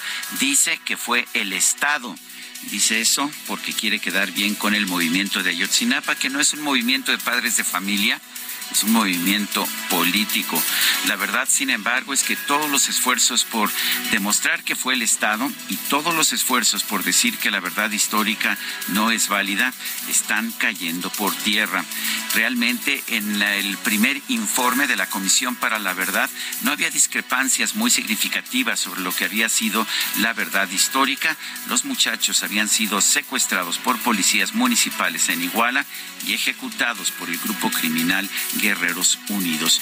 Pues bien, eh, las cosas parecieron cambiar con las partes testadas, con las partes tachadas, con las partes que nos ocultaron del informe y precisamente sobre esa base se lanzaron 83 órdenes de aprehensión en contra de militares y funcionarios federales y municipales y estatales. Pero resulta que estas órdenes están cayendo, que se basan en testimonios de testigos protegidos, pero que no tienen de hecho ningún tipo de respaldo en lo que verdaderamente ocurrió esa noche del 26 al 27 de septiembre del 2014.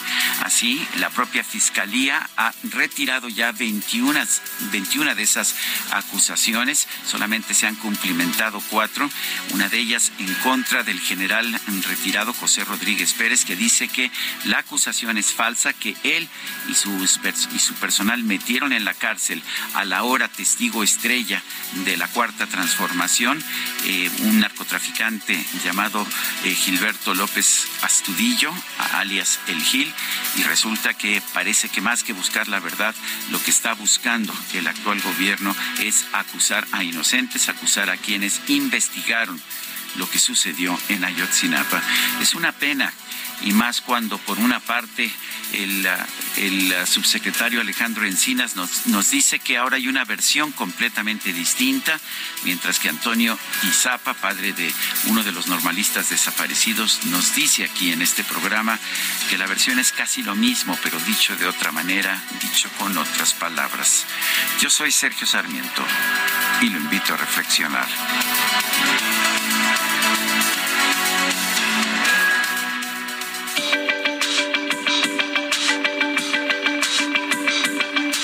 Sergio Sarmiento, tu opinión es importante. Escríbele a Twitter en arroba Sergio Sarmiento.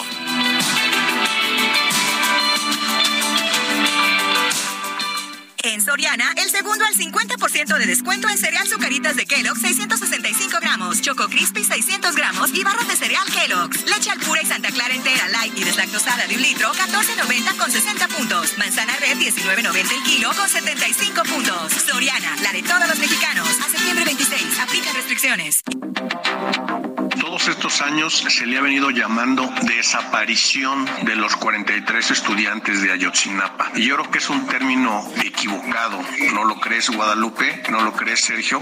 Porque no es que hayan desaparecido, así como que se esfumaron. No, fueron capturados, fueron arrestados, fueron secuestrados.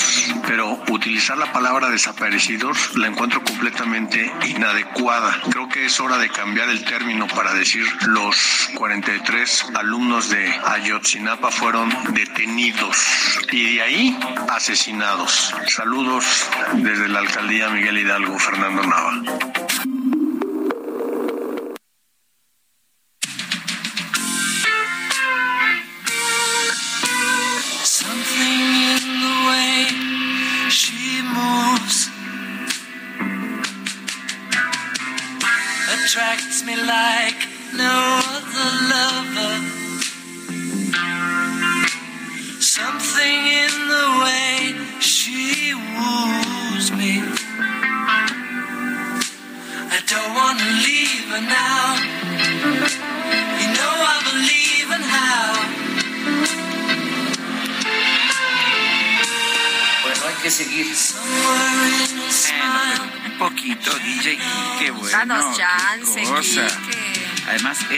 Something es una canción muy importante del disco de Abbey Road, escrita también por George Harrison, que quizás fue el mayor éxito de George Harrison como compositor durante la era de los Beatles. Una canción pues muy distinta a las demás canciones de los Beatles, es una balada romántica y bueno, pues aquí le estamos escuchando, aunque el DJ Kike quiere otras cosas. Vámonos rapidito con los mensajes, si no nos va a presionar. Alfredo Bernal dice de suma preocupación lo que está sucediendo en Santa Fe por la expropiación de predios. Esta 4T ahora va contra la propiedad privada y el Estado de Derecho. ¿Dónde está? Cualquier inversionista saldrá corriendo de este país sin ley. ¿A dónde vamos a parar? A propósito, eh, en los mensajes de voz, eh, el señor Fernando Nava nos decía, pues no les llamen desaparecidos, llámenles detenidos y asesinados. En realidad el término desaparecido es el término que impone, digo impone exactamente porque así ha sido, el movimiento de Ayotzinapa que siempre se negó a aceptar que estos ah, chicos hubiesen sido secuestrados porque no fueron detenidos, no hubo órdenes de aprehensión, fueron secuestrados por la policía municipal de Iguala, al parecer también otras policías municipales, llevados a Cocula y quizás a otros lugares y fueron asesinados. Eh, eso es, esa es la realidad. Sí, y bueno, pues los papás no aceptan, no aceptan eh, esta información. Por menos algunos de ellos. Y algunos de ellos dicen, bueno, mis hijos están desaparecidos. Reciban cordial saludo Lupita y Sergio desde Guadalajara, Jalisco. Es un deleite para los oídos escuchar las noticias todos los días con ustedes. Ay, pues muchas gracias, don Marcos Vite. Dice, feliz día y feliz inicio de semana. Fue detenido Cristian Solís, dueño de la mina El Pinabete, en el municipio de Sabinas, Coahuila. Es ahí donde quedaron atrapados 10 mineros el pasado 3 de agosto. Ernesto Cabral es periodista, un periodista muy querido por Guadalupe y por mí. Es familiar de uno de los mineros atrapados y conoce eh, y conoce eh, conoce muy bien el tema de lo que está sucediendo allá precisamente. Ernesto, eh, gracias por tomar nuestra llamada y la pregunta, Ernesto, es ¿significa la detención del dueño del Pinabete que era una mina ilegal? El cariño es recíproco, ustedes lo saben, y no es de ahorita. Este, mira, Sergio, em, se piensa que es ilegal porque después de lo que ocurrió el 3 de agosto, se viene a hacer una eh, casa política en todos los aspectos. Eh, déjame decirte que la mayoría de los pozos eh, en la región carbonífera están sin actividad hasta estos momentos. La economía se ha visto mucho, muy deteriorada en este mes desde que ocurrió eh, el, pues la desgracia en el Pinabete el 3 de agosto y desgraciadamente eh, todo se ha manejado mucho, muy eh, político, vaya. Pienso yo que es una es una casa de, de, políticos y verdaderamente están involucrados eh, muchos, muchos políticos aquí en la región carbonífera, Sergio. Eh, Ernesto, de acuerdo con la información que se tenía registrada, este señor fue desde el primer momento a, declarar eh, y además em, tenía según lo recuerdo, los documentos, eh, pues todos se supone que en orden y todo estaba legal. Exactamente. Ahora se dice de que este pues es una persona que dio su nombre para poder hacer eh, la, la, situación. Es un muchacho de, de 35, 40 años, 35 años. Es un muchacho de, de nivel socioeconómico medio. No este vive en uno de los barrios más populares de Agujita, Coahuila. Estamos hablando del barrio Cocedores y pues eh, la gente eh, piensa que esto es una cacería de brujas en el nivel político porque como les he mencionado eh, se hizo una un movimiento mucho muy cómo decirlo llamativo porque verdaderamente se, se hizo a la hora de, de la aprehensión se hizo mucho, mucho movimiento de corporaciones policíacas de todos los niveles. O sea, se le trató como alguien de la delincuencia organizada cuando en realidad pues es alguien que quizás estaba operando simplemente un pocito. Exactamente, Sergio. Y, y todo todo el mundo creemos en la región carbonífera que él prestó el nombre porque verdaderamente pues eh, anda igual que yo, casi este sin su nivel económico es muy bajo, tiene un perfil mucho muy bajo y es muy conocido en la en, pues aquí en Agujita Coahuila. Ernesto, ¿hay alguna idea de quién podría ser el propietario real? Mira, se manejan muchos nombres, entre ellos eh, expresidentes municipales, funcionarios de, de, nivel medio del gobierno del Estado, y pues no se ha dado a conocer realmente eh, quién es el dueño. Todo mundo pensamos que podría ser eh, una persona que, pues, es trabajador, vaya, de estos de estos políticos porque aquí hay que mencionarlo recio quedito que para poder tener una concesión de esa pues se necesita estar dentro del ambiente político porque de otra manera no se puede o sea no es tan fácil como que yo voy a pedir un permiso y me lo dan no es difícil que te lo den Lupita porque porque aquí se manejan mucho las cuestiones políticas hay familias que tienen el poder político y económico aquí en la región carbonífera y que no se hace nada sin que eh, eh, estas personas lo autoricen. Y decir nombres, pues es algo pesado aquí en la región carbonífera.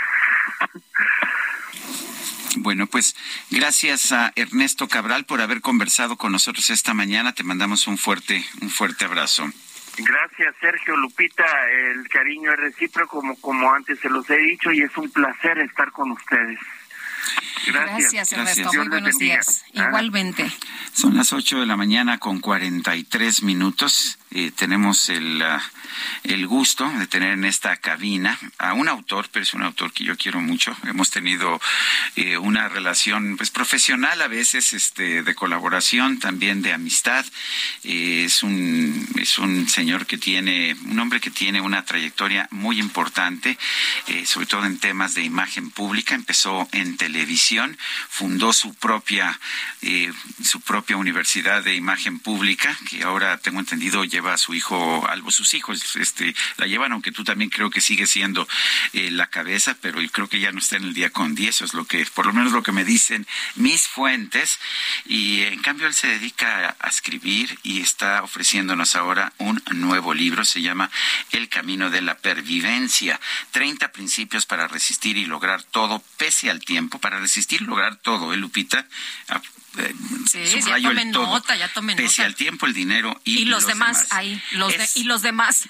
Víctor Gordó, especialista en imagen pública, escritor, maestro, conferencista. Víctor, ¿cómo estás? Gracias por estar con nosotros. Ay, mi corazón salta de alegría de volverlos a ver. Qué gusto. Sergio qué Lupita, gusto. de verdad es un gran gusto. Muchas gracias por recibirme. También nosotros somos pervivientes. No sé si supervivientes, pero pervivientes sin duda. Por supuesto que sí, Sergio. Oye, y, y, además también perseverantes, mi querido Víctor. Cuéntanos de este libro, eh, cómo, cómo nace y además, em, pues has eh, enfrentado de todo a lo largo de tu carrera, pero no te has desviado del camino, es más, has construido tus propios caminos. Sí, mira, eh, de hecho, para la duda que tenías, el doctor Álvaro Gordoa es el rector de la universidad. Sí, lo sé. El maestro... Me lo encontré en un avión el otro día. Veníamos dijo, te dijo, veníamos platicando. Sí. El maestro Víctor Gordoa es el director general del grupo de empresas de imagen pública y yo ahora soy el presidente ejecutivo de las de, de, Eso significa que no ejecutas ya nada. Mira, significa que me di que me di un ascenso horizontal. Está bien.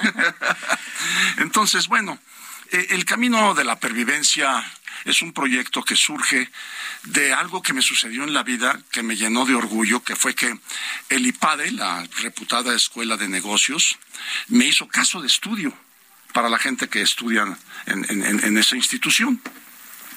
Entonces viví unas experiencias increíbles porque eh, para mí estar sentado en un auditorio donde estaba lleno de alumnos queriendo este, tener conocimiento sobre negocios, sobre administración de empresas, analizaban el caso Víctor Gordó, imagen pública, y sacaban ciertas conclusiones que yo no me había dado cuenta.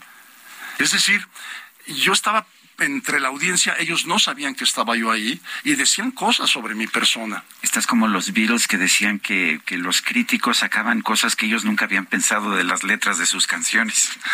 Así. Pues mira, este, eh, eh, creo, creo, que creo que es. Además salen los Beatles aquí en tu libro. Sí, caray, Lupita.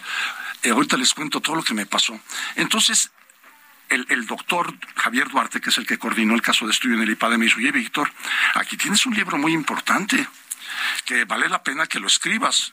Y le dije, mm, menudo trabajo me estás diciendo que haga, ¿no? Me dice, bueno, yo nada más sirvo de inspiración, hazlo.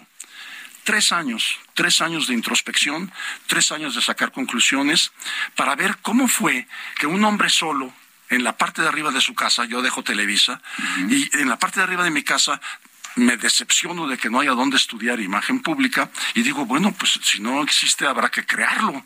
Y entonces yo tengo que empezar por crear el plan de estudios para mí. Y después ya de que trabajo en ello y veo que sirve, que funciona todo lo que estudié, entonces eso lo traduzco al plan de estudios de la universidad y de ahí empieza a desarrollarse un proyecto enorme. Así fue como empezó todo. Entonces el camino de la pervivencia es un libro que tiene una buena intención quiero pasar la mano, porque tú sabes que tener una trayectoria, Sergio, hace que uno tenga que enfrentarse a, comer muchos sapos, a, tener que recibir muchas toneladas de, basura encima. y, pervivir significa poder seguir adelante con tu vida y sus proyectos, pese a todos los obstáculos que encuentres Pervivencia es un concepto que va más allá de resiliencia. La resiliencia es adaptarte a las turbulencias, ¿no?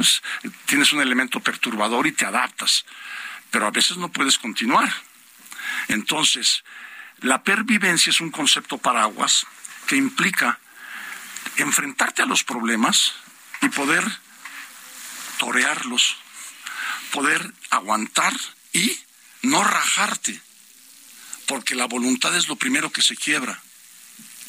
Eh, Víctor, tú tienes una parte del libro donde hablas de eh, cree y luego crea, porque a veces la gente no cree en, lo que, en lo que puede hacer o en lo que va a hacer. Sí, es uno de los principios de pervivencia. Si tú vas a crear, tienes que creer. Porque si tú eres el primero que no se tiene la confianza en sí mismo para poder continuar con un proyecto, es que no crees en él. Y entonces lo vas a abandonar. Mira, es impresionante la estadística de toda la gente que quiere emprender, de toda la gente que quiere tener un proyecto de vida, de saltar de un lugar a otro para crecer y no se atreve por miedo. Sí, pero también porque luego hay muchos obstáculos. A ti te tocó vivir los obstáculos para crear tu universidad de, imagen pública. Lo difícil que es que te permitan construir algo, que te permitan tener una escuela, que te permitan eh, tener certificación. Eh, parece que la autoridad se dedica a poner obstáculos, ¿no es así? Y, y siguen, siguen. Sí, lo sé. Eh, y, sí ha sido muy difícil lograr la certificación por parte de la Secretaría de Educación Pública en los tres grados de educación superior en el área de la imagen pública me tomó 17 años. Nada más. y, el colegio, Pero el que persevera alcanza, ¿no? Y el Colegio de Imagen Pública perdió dinero los ocho primeros años. Y resistimos, ¿no? Y seguíamos adelante. Y creía, Lupita, creía que esto iba algún día a ser un éxito y que la gente lo iba a entender, pese a ser pioneros en el mundo. ¿eh?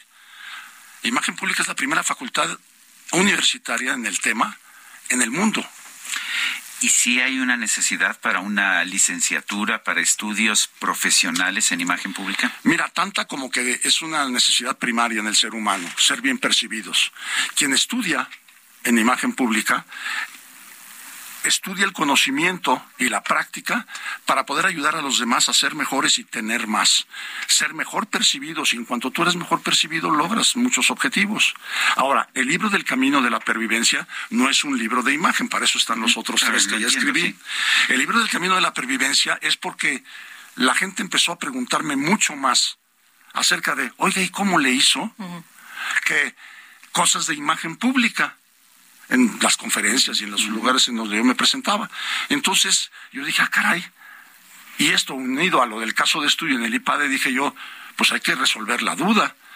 Y, creo que se logró un libro interesante donde además me apoyo en la filosofía oriental que tiene el I Ching, el libro de filosofía para toma de decisiones y todo esto, para apoyo conductual, y luego las letras de los Beatles, entonces quedó un, libro muy raro porque cada principio, que son 30 de pervivencia, abren con un hexagrama de Lishing, luego cuento la vivencia y cómo darle la vuelta por si alguien está en la situación similar, y finalmente cierro con una letra de alguna de las canciones de los Beatles. Y se empezó a producir una magia en el libro, porque encajaba la sabiduría oriental con la forma como yo había resuelto ciertas cosas, claro, sufriendo, y eso es lo que quiero ahorrarle a los lectores, que no sufran tanto con las cosas, y finalmente rematando con los Beatles, y encajaba, todo encajaba. Oye, pero entonces eh, eh, eh sí hay eh, cosas para resistir que nos ayudan a resistir y a lograr lo que se proponga cada quien. Mira, empezando por tus tres capacidades innatas que pocas veces cultivamos. La primera es muy fácil, es la razón. Cultivar la razón, pues es cultivar el pensamiento, la intelectualidad, el conocimiento, y esa es más fácil. Pero luego viene la intuición, esa ya no es tan fácil cultivarla. y luego, para acabarla de redondear, la voluntad. Uy. La voluntad es la capacidad para centrar tu atención en aquello que quieres crear. Y solo se crea aquello que se atiende. Y la forma como el ser humano fracasa con tanta facilidad o abandona sus proyectos es porque retira la atención. Pues ah, yo quiero agradecerte, Víctor, de que nos muestres el camino de la pervivencia. Es una obra editada por, por Aguilar. Si le tuvieras que decir ya, bueno, nos has dicho ya bastante, pero si tuvieras que decirle al público en tres palabras por qué hay que leer este libro, ¿qué le, qué le dirías? Para que te ahorres tanto sufrimiento e incluso haberse enfrentado a la muerte como me sucedió a mí. Yo me causé un daño que me llevó a la muerte, yo llegué clínicamente muerto al hospital por muchos errores que cometía yo acerca de cómo enfrentarme a las cosas de la vida, ¿no? Esos obstáculos, el tiempo, el dinero, los demás. Entonces, yo quiero decirle a todos que es un libro que trata de mis errores y apoyado con muchas otras cosas, por supuesto, que enriquecen. Entonces, el Camino de la Pervivencia es un libro que te va a ahorrar muchos, muchos este, problemas en la vida. Muy bien. Pues qué gusto verte de nuevo, mi querido Víctor. Es para mí importantísimo volverlos a ver. Mi corazón de veras se nutre. Muchas gracias, igualmente. Víctor Gordoa. Son las 8 de la mañana con 53 minutos. Quiero recordarle a usted nuestro número de WhatsApp, que es el 55 2010 9647. No nos, no, no nos marque al, al, número, mándenos mensajitos, ya sea de voz o pueden ser también mensajitos de texto. Le recordamos también que puede usted seguirnos en Twitter en arroba Sergio y Lupita. Le recomiendo también darle seguimiento constante a la cuenta de Twitter de El Heraldo de México arroba Heraldo de México. Y bueno, como pues ya salieron los Beatles en la conversación con Víctor Gordoa y hoy es aniversario de Abbey Road, lo dejamos aquí con otra probadita de Something de George Harrison.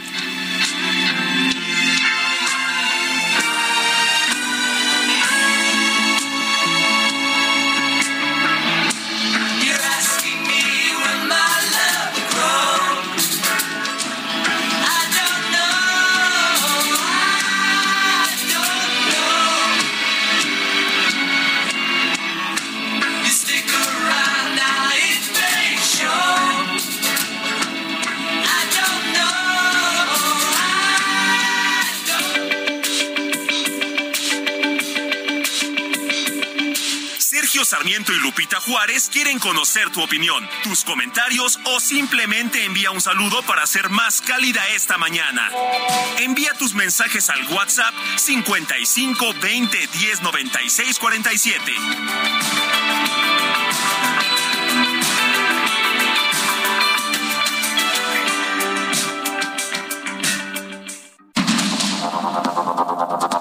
Continuamos con Sergio Sarmiento y Lupita Juárez por el Heraldo Radio.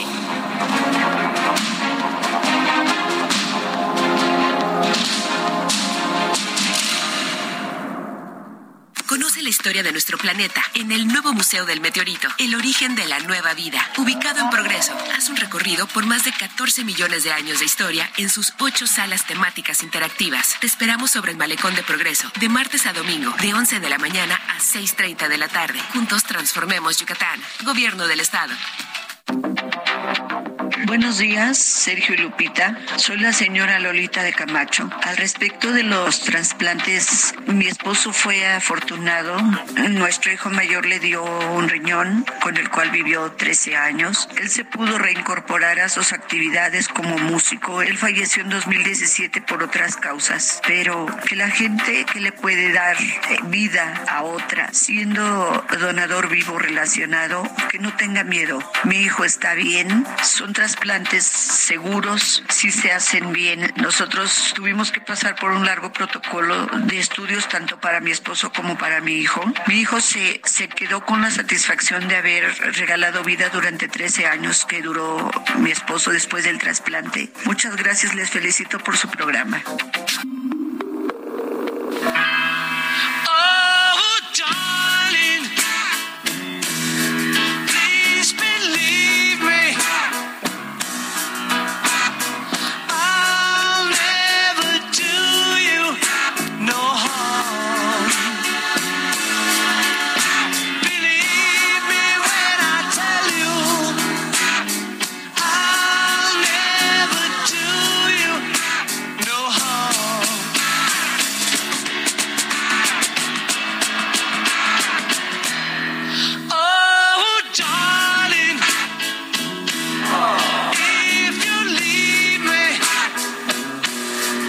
Estamos escuchando fragmentos del disco Abbey Road que fue lanzado el 26 de septiembre de 1969. Un álbum clásico, un álbum que pues que ha dejado marcada la historia del grupo The Beatles, quizás el grupo más famoso del siglo XX.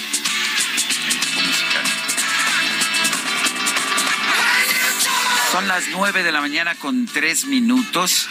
El, doctor Arturo Erdeli, profesor de tiempo completo de la UNAM, analizó datos del Servicio Sismológico Nacional desde enero de 1900 hasta septiembre de 2022. La idea era eh, observar estadísticamente la ocurrencia de sismos de magnitud superior a 7. Bueno, yo hice una pregunta después del sismo del 19 de septiembre, de este, de este último sismo, eh, preguntando cuál sería la probabilidad de que hubiera tres sismos en un 19 de septiembre, tres sismos en un mismo país, además los tres superiores a magnitud 7. Y pues vamos a ver qué nos dice sobre este tema el doctor Arturo Erdeli, profesor de tiempo completo en la FESA Catlán de la UNAM. Doctor Erdeli, gracias por tomar nuestra llamada. ¿Y qué encontró usted? ¿Cuáles son, ¿Cuál es la probabilidad estadística de que nos tiemble tres veces con sismos de magnitud 7 o mayores en una misma fecha? Bueno, eh, eh, pues como tú ya lo comentaste y, a raíz de que le consultaste al doctor José Luis Mateos, bueno, pues hay diversas formas de calcularlo, ¿no? Que, dependiendo de los supuestos que se hagan, pero de la forma que lo calcules la probabilidad es, bajísima, ¿no? Todavía está yo leyendo lo último que escribió el doctor José Luis eh, Mateos al respecto, pero bueno, bajo el supuesto que se haga la probabilidad es muy baja, entonces esto lo que hace es que nos obliga a revisar el supuesto de que los temblores pueden ocurrir en cualquier época del año con, con la misma probabilidad. O sea, más bien esto es un indicio de que se debe de revisar eh, o sea, los datos nos están dando o empujando a revisar esa idea de que, que los temblores pueden ocurrir por igual en cualquier día o mes del año. Más que la fascinación por el día, que se llama mucho la atención, lo importante es ubicar, bueno, ¿es cierto o no que hay meses que son más propensos a, tener eh, temblores de una magnitud superior a 7? Pero los datos que, que uno puede analizar del Servicio Sismológico Nacional de México, pues apuntan más en la dirección de que eh, históricamente al menos sí hay más propensión a tener yo te diría que desde un punto de vista estadístico ahí están los datos. Entonces, aun cuando desde las ciencias naturales, como lo es la geofísica, se plantean pues, razonamientos teóricos desde lo que puede ser o no puede ser, ¿no? Cuando los datos empiezan a ir en contra de lo que tú crees, lo que tienes que revisar es lo que tú crees, no no no descalificar los datos. O sea, los datos están hablando y están señalando que es muy poco probable que esto se haya dado por azar, ¿no? Estuve haciendo también una revisión de, bueno, qué estudios se han hecho hay pocos, pero hay algunos estudios que han estado buscando correlacionar esto con los ciclos hidrológicos o con el viento solar, que puede tener alguna incidencia. O sea, no es un tema cerrado, aunque en un momento, hasta cierto momento, la postura general de los científicos sea, no, no, no hay épocas del año, pues esas teorías cambian con el tiempo. Así es la ciencia, se cree algo hasta cierto momento y cuando llega evidencia que, que tira o que por lo menos cuestiona lo que se plantea de la ciencia, pues la ciencia tiene la obligación de revisar y a veces tener que, que, cambiar, ¿no? Bueno, entonces diría usted que eh, el hecho de que tengamos 11 sismos en ciento veintitantos años en el mes de septiembre sí significa pues que tenemos razones para pensar que septiembre es un mes en el que, eh, por lo menos en el que hemos tenido muchos más sismos, más de lo que la probabilidad nos hubiera permitido pensar. Así, digamos, la manera de decirlo prácticamente es que es poco probable, que no imposible, que se haya dado por azar. Para ponerlo así en términos muy simples, digamos que vamos a lanzar cinco volados con una moneda, ¿no? Y, y cinco volados y en los cinco te sale águila. ¿Es imposible que esto suceda con una moneda equilibrada? No, no es imposible, pero es muy poco probable, es una probabilidad como del 3%, ¿no? Entonces, cuando esto ocurre, pues por lo menos hay que sospechar y estar abiertos a revisar. Las ciencias naturales y las teorías que se plantean no son inamovibles. Se tiene una teoría hasta cierto momento en el tiempo, pero si llega evidencia que empieza a apuntar en otra dirección, pues por lo menos hay que estar abiertos a revisar y asegurarnos y a seguir buscando. Pues yo quiero agradecerle, doctor Arturo Erdeli, profesor de tiempo completo de la FESA Catlán de la UNAM, el habernos proporcionado material para pues tratar de entender lo que, lo que ha sucedido con estos sismos de septiembre. Un fuerte abrazo. Igualmente, muy buenos días. Son las nueve de la mañana con nueve minutos. Participa en el reto Actinver 2022. Aprende del mundo financiero con más de 150 cursos, talleres y conferencias impartidas por más de 70 expertos de Actinver, la Bolsa Mexicana de Valores, entre otros especialistas. Practica en un simulador que recrea los movimientos de la bolsa en tiempo real. Podrás ganar hasta 500 mil pesos en efectivo. Inscríbete en retoactinver.com. Aprende, practica y gana con el reto Actinver 2022. Esta mañana el presidente López Obrador aseguró que México está de luto por el octavo aniversario de la desaparición de los 43 normalistas de Ayotzinapa. Este día es de luto nacional porque se conmemoran 10 años, 6, 8, 8 años de la desaparición de los jóvenes de Ayotzinapa. Y ya se ha informado de que vamos a continuar con la investigación que se ha avanzado. Se está rompiendo el pacto del silencio y de impunidad. Sin embargo, el presidente López Obrador lanzó un llamado a que la movilización de esta tarde o las movilizaciones de esta tarde por el caso Iguala se lleven a cabo de forma pacífica. O sea, no es tirar piedras ni bombas molotov, es protestar de manera pacífica y organizar al pueblo y convencer y se requieren de muchas fatigas. No es nada más, esta es la fecha en que vamos a manifestarnos y va, vamos a, a provocar violencia y ya.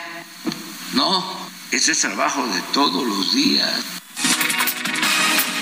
En este espacio, Antonio Tizapa, padre de Jorge Antonio Tizapa, uno de los 43 desaparecidos en 2014, denunció que el actual gobierno federal maneja la misma explicación que en el sexenio pasado, pero con otras palabras.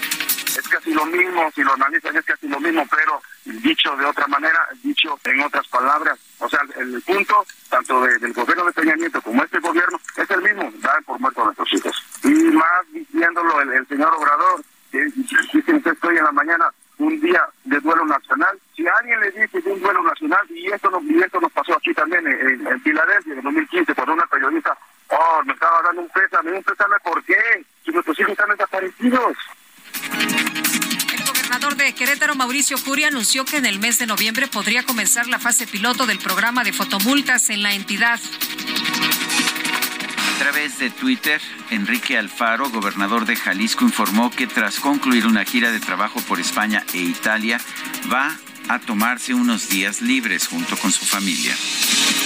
El presidente de la Corte Suprema de Irán advirtió que no va a mostrar ninguna clemencia a las personas que participan en las protestas por la muerte de la joven Maxa Amini. Y supérame y deja hablar mal de mí. Tienes que saber perder. Bueno, pues en su conferencia de prensa, el presidente López Obrador destacó que la presentación de Grupo Firme en el Zócalo Capitalino impuso un récord de asistencia. Reunió más de 280 mil personas.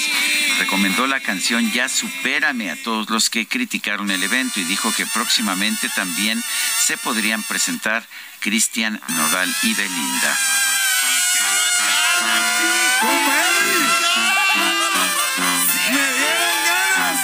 ¿Cómo se llama esa canción famosa que aplica?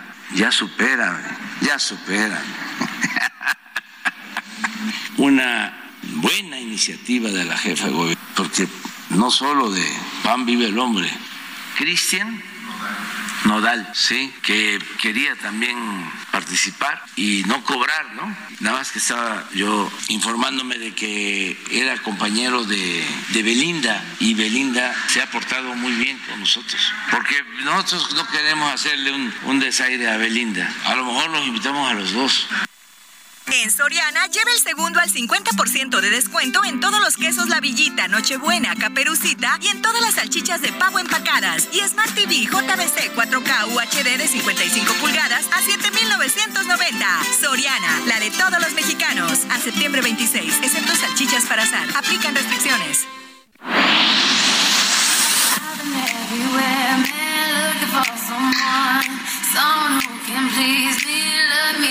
Pintamos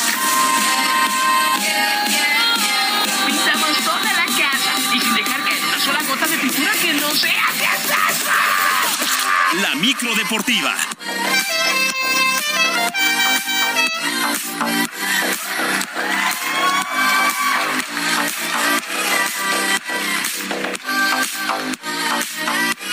Mi querido Julio Romero, ¿cómo estás? Muy buenos días. Muy bien, Sergio Lupita, muy buenos días. Qué placer saludarles. Arrancando esta nueva semana, aventando lámina, lámina informativa, pero no podemos arrancar, no podemos eh, empezar el recorrido sin felicitar a nuestra querida Fernanda García, que el día de hoy es su cumpleaños, es su cumple. Nuestra querida Mon Lafer, que por supuesto no paga, no paga el día de hoy, puede darse las vueltas que quiera en la ruta, así es que le mandamos un gran, gran abrazo a Fernanda García, que sea, que sea muy feliz y feliz cumpleaños, por supuesto, puede ir sentada en el motor, puede ir sentada en la cubeta, en donde ella quiera. Hay niveles el día de hoy acá en la micro deportiva. Pues vámonos, vámonos con toda la información, aunque fue en duelo amistoso de exhibición. El América llegó a 12 juegos sin conocer la derrota, luego de imponerse tres goles por uno a las Chivas en la ciudad de Atlanta en una edición más del clásico, el clásico del fútbol mexicano. Eh, Iker Moreno, Jürgen Damm y Jonathan Dos Santos marcaron para el conjunto de Cuapa, que contó con mucho apoyo en las tribunas del Bobby Dodd Stadium. Las Chivas, por su parte, alinearon a varios jugadores titulares, mientras que las Águilas prácticamente utilizaron suplentes que aprovecharon su oportunidad al máximo, como el propio Jürgen Damm.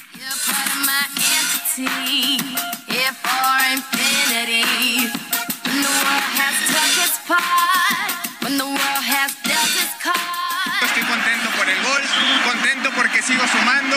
Eh, dicho, eh, la alineación la pone el profe, uno tiene que respetar.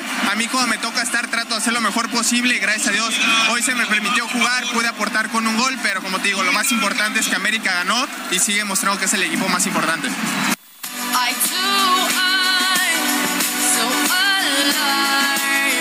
Jürgen Damm, que habló a las redes sociales de las Águilas del América. Y luego de la victoria de 1 por 0 sobre Perú este fin de semana, se confirmó la baja por lesión de cinco jugadores de la selección mexicana de fútbol para el duelo de este martes contra Colombia. Rogelio Funes Mori, Jorge Sánchez, Raúl Jiménez, Héctor Herrera y Luis Romo abandonaron la concentración del tricolor. A través de un comunicado, la Dirección de Selecciones Nacionales informó que este hecho es de común acuerdo con el cuerpo técnico y los clubes de estos jugadores. Gerardo Martino, técnico nacional, ve con posibilidades de que la mayoría mejore y esté disponible para el Mundial, pero hay un caso que le preocupa, el del atacante del Wolverhampton, Raúl Jiménez, que es una de sus mejores cartas. Escuchamos a Gerardo Martínez.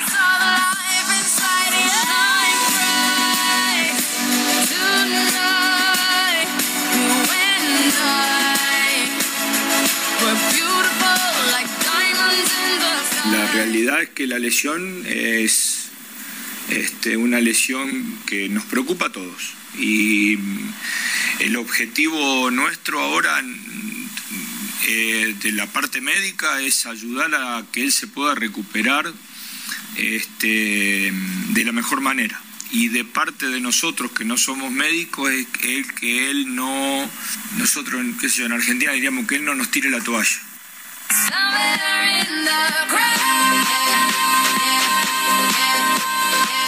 Se ve, se ve complicado que se alcance a recuperar Raúl Jiménez, jugador importante en la selección, por lo pronto en el ataque. Y los rivales de México en el Mundial de Qatar, Polonia. Polonia venció 1 por 0 a Gales dentro de la Liga de las Naciones de la UEFA, mientras que Argentina goleó 5 por 0 a Honduras con dos tantos de Lionel Messi, que a decir de su técnico Lionel Scaloni, la llamada pulga llega en su mejor momento con la albiceleste.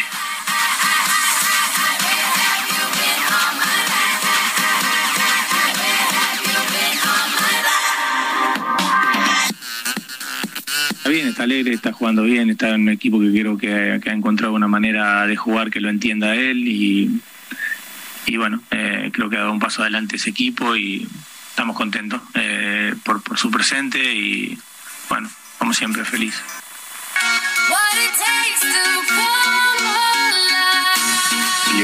Scaloni, técnico de la selección argentina. Finalmente, Arabia empató sin goles ante Ecuador en Murcia, allá en España. Pues ya comenzó la cuenta regresiva para la Copa del Mundo de Qatar, que estará arrancando el próximo 20-20 de noviembre. México entra en actividad el día 22. Semana 3 en el fútbol americano de la NFL y en resultados que han llamado poderosamente la atención. Bueno, el día de ayer los Osos de Chicago vencieron 23 a 20 a los Tejanos de Houston. Buen, buen juego este de los Osos de Chicago, mientras que me parece que en la sorpresa del fin de semana los Delfines de Miami en un juegazo vencieron 21 a 19 a los Bills de Buffalo. Miami invicto, tres triunfos sin derrota. Los Bills, dos ganados, un perdido. Los Raiders, los Raiders perdieron 24-22 ante los Titanes de Tennessee en otro buen duelo. Pues Aaron Rodgers superó a Tom Brady, los empacadores de Green Bay, 14 a 12 sobre estos bucaneros. En otro duelo también bien apretado el domingo por la noche, los Broncos de Denver, 11 a 10 sobre los 49 de San Francisco. Los Cuervos de Baltimore se impusieron 37 a 26 a los Patriotas de Nueva Inglaterra. Y para el día de hoy, el clásico lunes por la noche, los Vaqueros de Dallas estarán enfrentando a los Gigantes de Nueva York.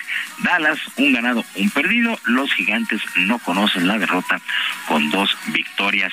Mientras tanto, también este fin de semana, la mexicana Juliana Olmos, junto con la canadiense Gabriela Dabrowski, vencieron con parciales de doble 6-4 a la estadounidense Nicole Melchar y Helen Pérez de Australia y se han proclamado campeonas en el doble femenil en el abierto de tenis de Toray Pan Pacific allá en Japón. Buen resultado para Juliana Olmos, que gana este título en el tenis en el doble femenil allá en Japón.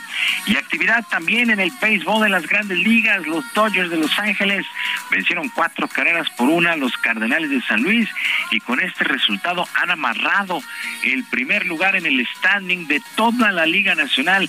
Así es que los Dodgers estarán recibiendo todos los playoffs en casa. En otros resultados, los Cachorros de Chicago, 8 por 3 sobre los Piratas de Pittsburgh. Los Nacionales de Washington, seis carreras por una sobre los Marlins de Miami. En este juego, Joey Meneses, el mexicano, batió de 5-2 con una carrera anotada y dos producidas. Conectó su jonrón 12 de la campaña para los Nacionales de Washington. Muy buena temporada de Joey Meneses desde que subió al primer equipo. Y pues nos acercamos ya a la recta final de la campaña regular y cómo están las posiciones en la Liga Americana, en la división este, los Yankees de Nueva York, que ya tienen asegurados los playoffs, mientras que en la división central, los indios de Cleveland han asegurado su sector, y en el oeste, los Astros de Houston, que ya tienen 100 victorias, más de 100 victorias, también han asegurado el título de la división. En la Liga Nacional, en el este, los Mets, los Mets de Nueva York y los Bravos de Atlanta ya tienen su boleto a postemporada. En la central, San Luis es líder, pero todavía no asegura su boleto, está muy cerca de hacerlo. Y en la división oeste, los Dodgers de Los Ángeles, el mejor equipo de la Liga Nacional, como les comentaba, el día de ayer vencieron a los Cardenales de San Luis. Sergio Lupita, amigos del auditorio, la información deportiva este lunes, que es una extraordinaria semana para todos.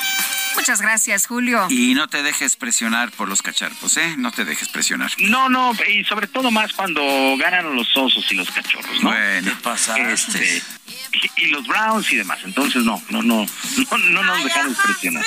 Bueno, parece que la presión viene de que ya casi no nos queda tiempo. no nos Son queda las tiempo. con días. Julio. Buenos días.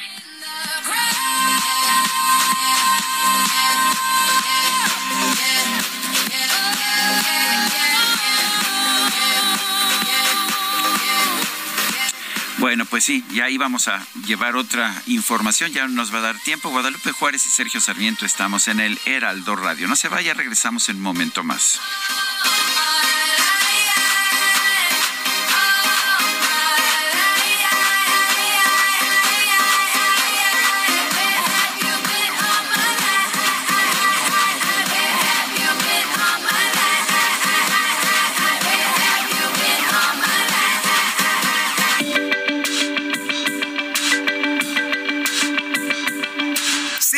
Y Lupita Juárez quieren conocer tu opinión, tus comentarios o simplemente envía un saludo para hacer más cálida esta mañana. Envía tus mensajes al WhatsApp 55 20 10 96 47.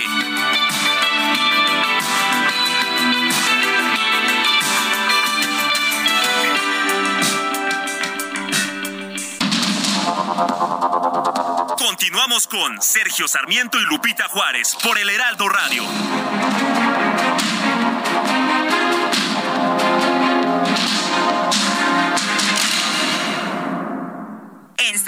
Por México, lo damos todo. Aprovecha el 30% de descuento en ropa interior, of the Loom y Hanes para toda la familia.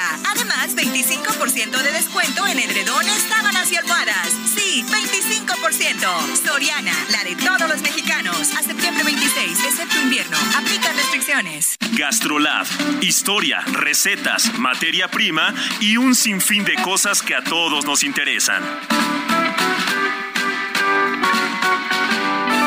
Hola amigos del Heraldo Radio, soy el chef Israel Arechiga de Gastrolab y para arrancar la semana con este frío que de repente se siente un poquito de lluvia, qué mejor que hacernos un buen atole de fresas con amaranto, que es un sabor muy rico y que es una receta no tan común.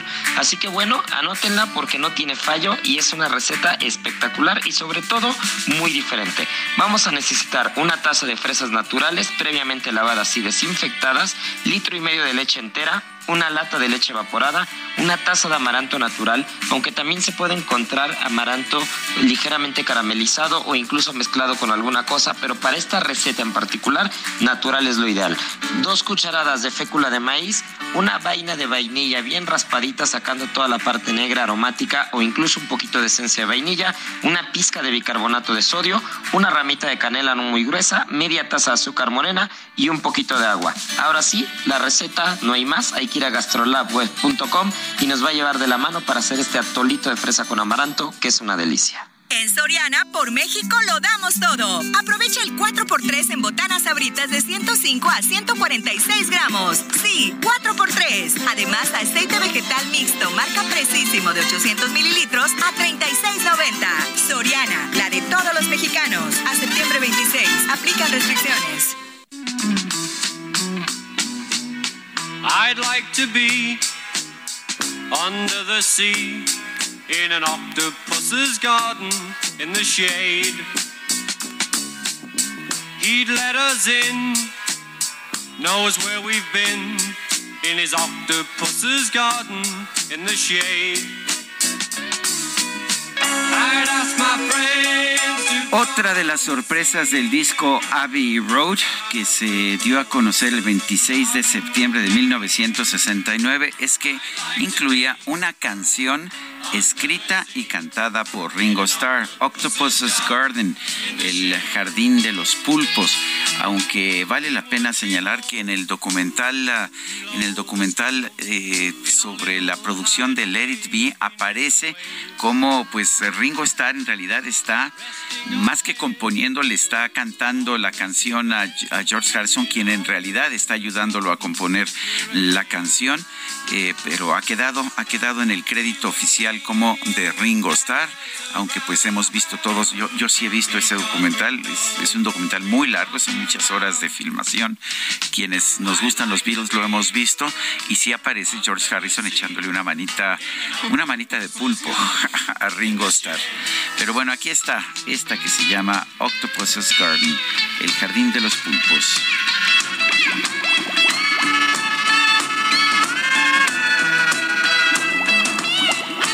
Lo fuimos a ver, ¿no? ¿Te acuerdas al auditorio? A Ringo A Starr, Ringo sí. Starr, sí. Ah, sí, claro. Sí, cómo no. Sí, me acuerdo que fuimos. Ya ves, ya hace mucho que no vamos a ningún lado No, juntos, ¿verdad? Bueno, pues es que Sí, eso sí hay, hay que reactivarse ya. Hay, Hay que, reactivarse, sí, bueno, Cada quien encerrado en su, en su casita. sí, bueno, hombre. Vamos, A, a platicar con Mario Romo, él es director general de Red Familia. Y es que el 30, del 30 de septiembre al 2 de octubre se va a llevar a cabo el Congreso Mundial de las Familias México 2022. ¿Qué significa esto? ¿Quiénes participan? ¿De qué se va a tratar? Mario, gracias por tomar nuestra llamada. Muy buenos días. Muy buenos días, al contrario, agradezco la, la oportunidad de platicar con ustedes y con la vasta audiencia que lo sigue todos los días.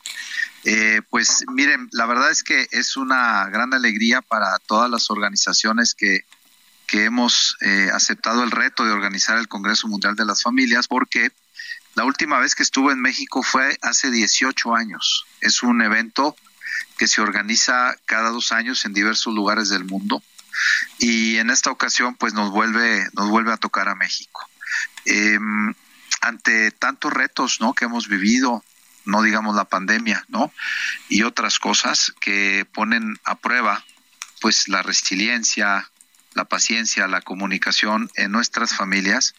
Hemos decidido traer a más de 90 expertos de 30 países que entre todos han escrito más de 600 libros para que vengan a traer herramientas eh, que ayuden a las familias de nuestro país a ser más funcionales, a vivir mejor. Sabemos que no hay familias perfectas, pero sí las hay más o menos funcionales. Bueno, el, ah, Mario, entonces no hay familias perfectas, se puede hacer más funcionales. ¿En qué le ayuda a una familia el asistir a este Congreso Mundial de las Familias? ¿Cómo se, se puede ayudar a una familia que sea, digamos, eh, menos imperfecta?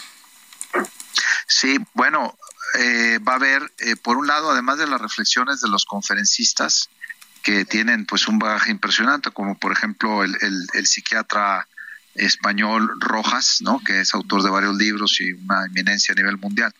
Eh, va a haber talleres con algunos de ellos, lo cual les va a permitir a las familias compartir varias horas para poder tener eh, algunas herramientas. Les pongo un ejemplo. Eh, hay un autor que se llama Gary Chapman que tiene un libro que se llama Los cinco lenguajes del amor.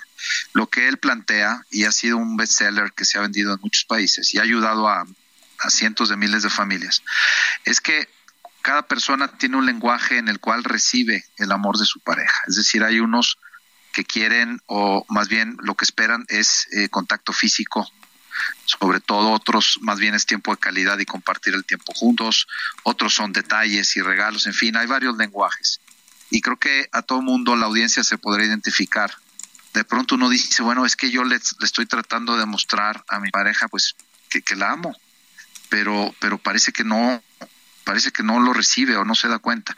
La tesis de Gary Chapman es, tienes que identificar cuál es el lenguaje en el cual tú recibes el amor y cuál es el de tu pareja, de manera que no esté hablando uno chino y el otro alemán, sino que cada quien le hable en el lenguaje en el cual la persona se da cuenta que es amada, ¿no? Por ejemplo, y eso son pues es un taller que tiene que tiene técnicas, en fin, entonces eh, es muy práctico y, y la verdad es que estamos pues muy contentos de que esto pueda servir de ayuda a, a miles de personas y familias que van a asistir al Congreso. Mario, eh, nos dices que esto pues se ha llevado a cabo en diferentes países. Ahora con el tema de la pandemia, pues también se realizó, pero por, por Zoom. Eh, ¿qué, qué obtienen las familias? ¿Qué, qué testimonios te dan de, de lo que ocurre después de acudir eh, a un congreso de estos? Sí, bueno, hay- hay, hay quien re- realmente te dice que gracias a, al taller en el cual pudo participar o alguna reflexión que, que recibió, pues pudo salvar su matrimonio, pudo entender cómo eh, llevar mejor la relación con sus hijos, ¿no? Sobre todo en etapas difíciles como la adolescencia. Sí tenemos, la verdad, muchísimos testimonios de cómo esto ha servido, ¿no? Y por eso es que pues nos echamos el reto, que, que como saben no es fácil, ¿no? La, ni la logística, ni el financiamiento, ni, ni la convocatoria para organizar algo así, pero como hemos visto que realmente aporta y transforma realidades, pues la verdad es que decidimos apostarle porque hemos visto los resultados, como los vimos de hecho, porque parte del comité organizador en esta ocasión también fue el que trajo el Congreso en el 2004, hace 18 años, y que también nos dejó en su momento pues un gran sabor de boca. Muy bien, Mario, muchas gracias por platicar con nosotros esta mañana. Muy buenos días. Al contrario, yo les agradezco el espacio, invito a la gente a que si quiere participar eh, se metan a wcf2022.org, México 2022, lo podrán hacer presencial o también vía streaming y la verdad es que es un evento que no se lo pueden perder, va a ser un banquete. Muy bien, pues gracias por invitarnos. Al Hasta contrario, luego. muy buen día. Son las nueve con treinta y nueve minutos. Vamos con Mónica Reyes. Nos tiene información. Adelante, Mónica. Claro que sí, ¿cómo están? Sergio, Lupita, un gusto saludarlos nuevamente y comentarles que, amigos, si quieren comenzar a invertir en la bolsa, pero no saben cómo hacerlo, regístrate en el Reto Actinver 2022, el evento de educación financiera más importante de México. Expertos en finanzas te llevarán de la mano con cursos, con talleres y conferencias para todos los niveles, principiante, intermedio y avanzado, impartidas, claro, por Actinver, la Bolsa Mexicana de Valores entre otros especialistas. Aprenderás de economía, finanzas y todo lo que necesitas saber sobre cómo invertir y construir un patrimonio en estos tiempos. Además, podrás poner a prueba tus conocimientos en un simulador que recrea los movimientos de la bolsa en tiempo real en el que comprarás y venderás acciones de tus empresas favoritas de forma segura. Esto con un millón de pesos virtuales. Y si eres de los mejores, podrás ganar hasta 500 mil pesos en efectivo. Para más información sobre el Reto Actinver 2022, visita retoactinver.com o llama al 55 59 50 46 60 de lunes a viernes de 8 de la mañana a 5 de la tarde o síguelos en redes sociales como arroba retoactinver. Aprende, practica y gana con el Reto Actinver 2022. Regreso con ustedes, Sergio Sarmiento, Lupita Juárez. Me encanta oírlos. Gracias. Gracias a ti, Mónica Reyes. Son las nueve con cuarenta y un minutos y Bueno, pues eh, fíjate que hubo un tiroteo en una escuela allá en Rusia. Hay 15 muertos y 24 heridos. Resulta que un hombre armado abrió fuego el lunes en una escuela en el centro de Rusia y mató a 15 personas. Esto lo dieron a conocer las autoridades. Eh, se suicidó este sujeto, por cierto. El ataque ocurrió en una escuela de Isevsk una eh, pues eh, ciudad eh, a unos 960 kilómetros al este de Moscú y según el comunicado difundido en internet del comité investigador ruso se informó que 11 de los muertos y aquí es donde todo mundo se estremece más eh, si ya de por sí la noticia es brutal, 11 de los muertos eran niños y también 22 de los heridos. Bueno, qué terrible, ¿no? Eh, en otros temas, una alianza de derecha que está encabezada por el partido de ultraderecha, Hermanos de Italia, que dirige Giorgia Meloni, está encaminado a una mayoría importante en el Parlamento italiano. Eh, tendría así Italia su gobierno más derechista desde la Segunda Guerra Mundial. Eh, estaría encabezado este gobierno, el nuevo gobierno, por Giorgia Meloni, quien todavía tiene que recibir la encomienda del presidente para formar este gobierno, eh, quien en caso de lograrlo, y todo parece indicar que sí lo podrá hacer, sería la primera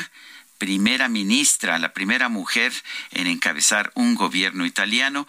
Meloni tiene 45 años.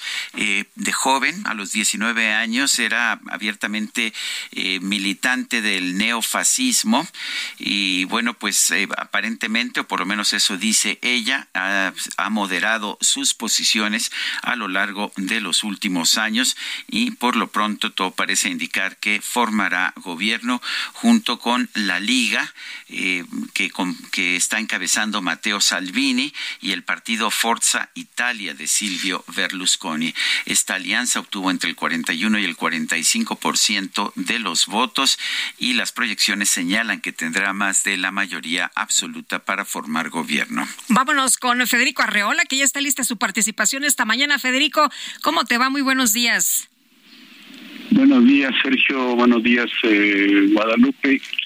Pues este, yo quisiera hablar de Ayotzinapa. Se ha eh, complicado un, poco o mucho este asunto, sobre todo a raíz del, pues de las revelaciones que hizo Penilei Ramírez en el diario Reforma.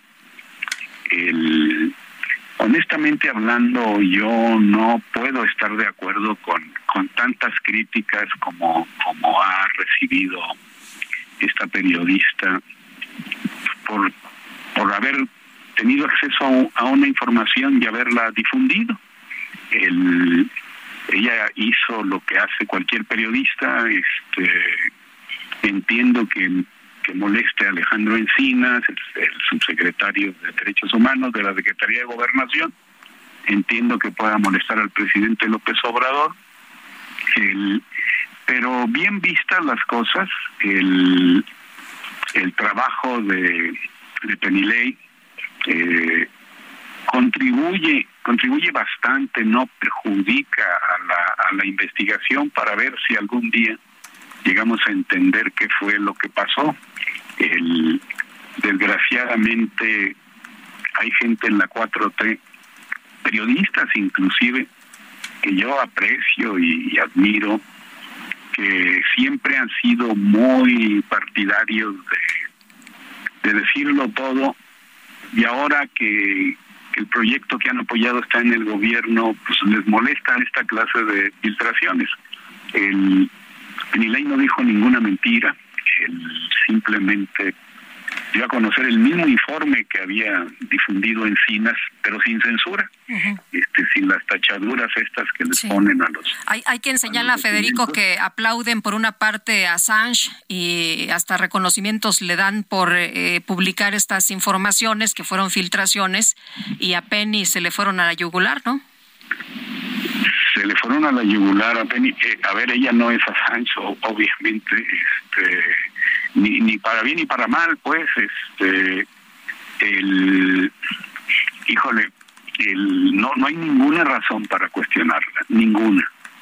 Sí es duro para las, los familiares de las víctimas, este, la descripción, pues, horrorosa que, que, que a la que, que hizo el gobierno basado en, en pues en unos WhatsApp y en una serie de cosas que podrán o no ser ciertas, pero ella simplemente quitó las las tachaduras, este el, la tinta negra esta que le ponen a los documentos para que no se lean algunas cosas y los dio a conocer y yo creo que es un trabajo que merece ser aplaudido eh, con todo lo, lo terrible que puede hacer, ¿no? Eh, alguna vez alguien me cuestionó o nos cuestionó a nosotros porque eh, publicamos una foto del, del futbolista este Cabañas, ¿cómo se llamaba el que balearon? Sí, sí, Cabañas, Cabañas. eh, no me acuerdo del primer nombre, pero sí. Salvador Cabañas. Era noticia la foto y como debió haber sido muy triste para la familia de Luis Donaldo esa esa foto histórica de, de- del sonorense asesinado tirado ahí en el en el piso con el cerebro de fuera en Lomas Taurinas, Tijuana, pero pues eso ocurrió y, ni hablar se tiene se tiene que saber. El por lo demás creo yo que, que está ayudando al gobierno con, lo que hizo y no perjudicándolo.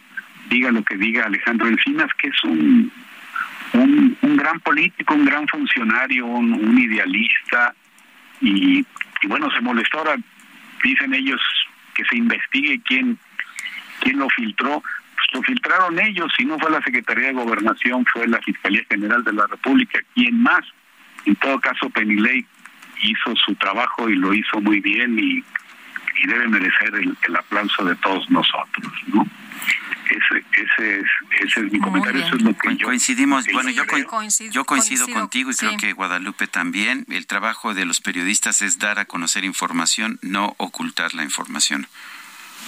Es, exactamente. Y, y al, al gobernante normalmente esto no le gusta. Pues no. Es, eh, pues no, pero cuando estaban en la oposición les encantaba, ¿no? Este es lo que pasa. Ahí sí lo, ahí sí lo aplaudía, ¿no? Es que es que pasar del de, de borracho a cantinero es muy complicado, ¿no? bueno. Que ahora están del otro lado de la barra y no les gusta nada lo que lo que ocurre en las mesas.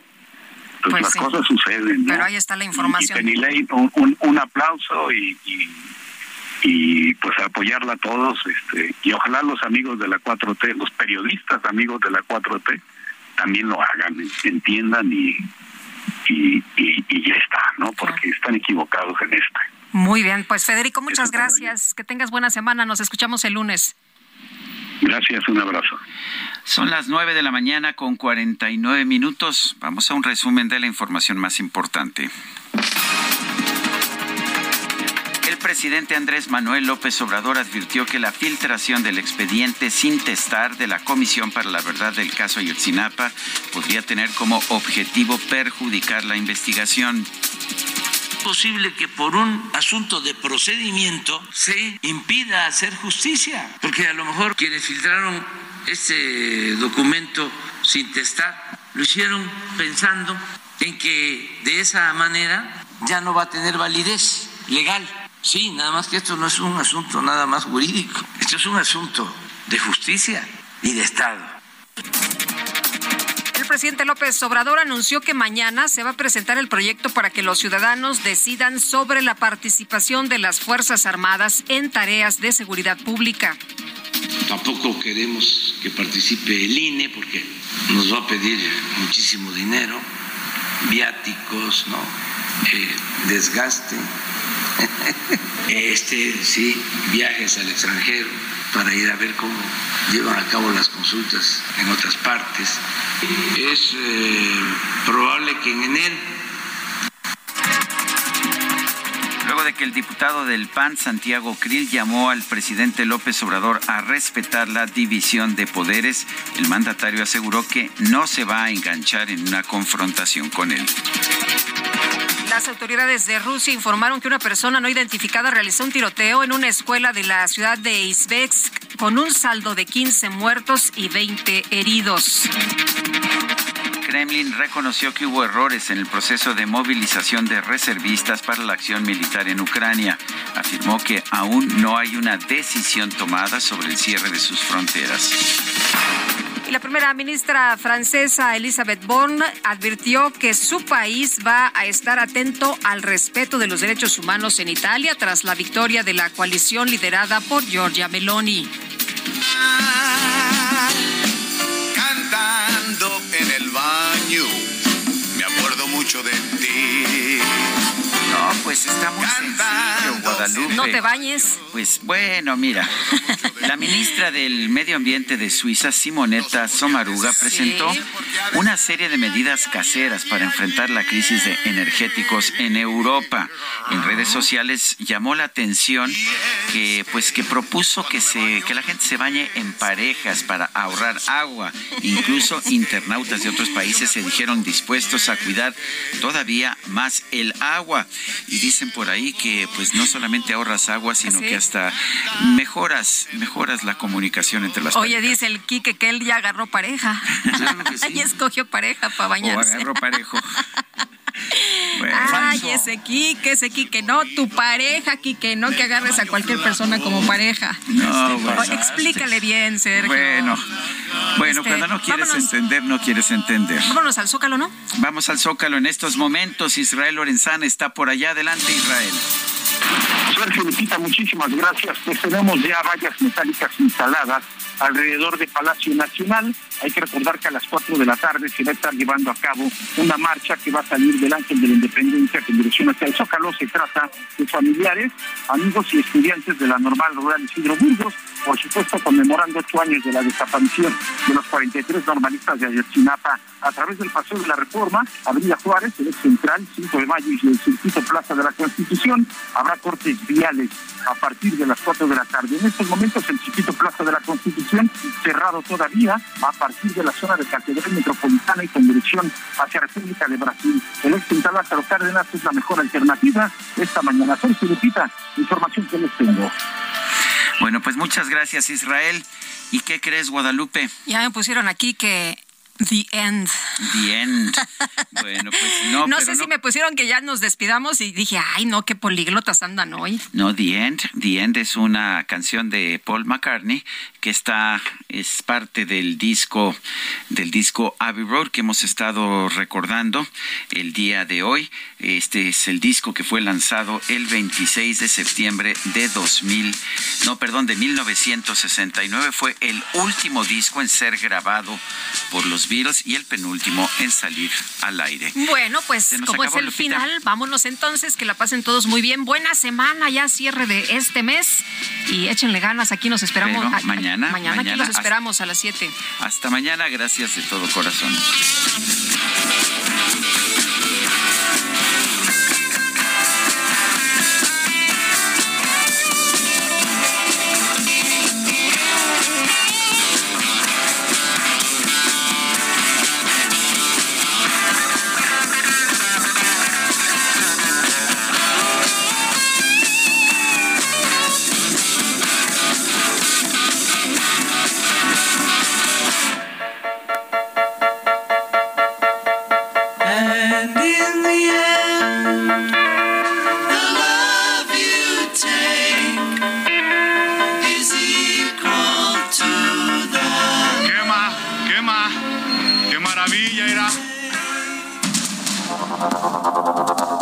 Heraldo Media Group presentó Sergio Sarmiento y Lupita Juárez.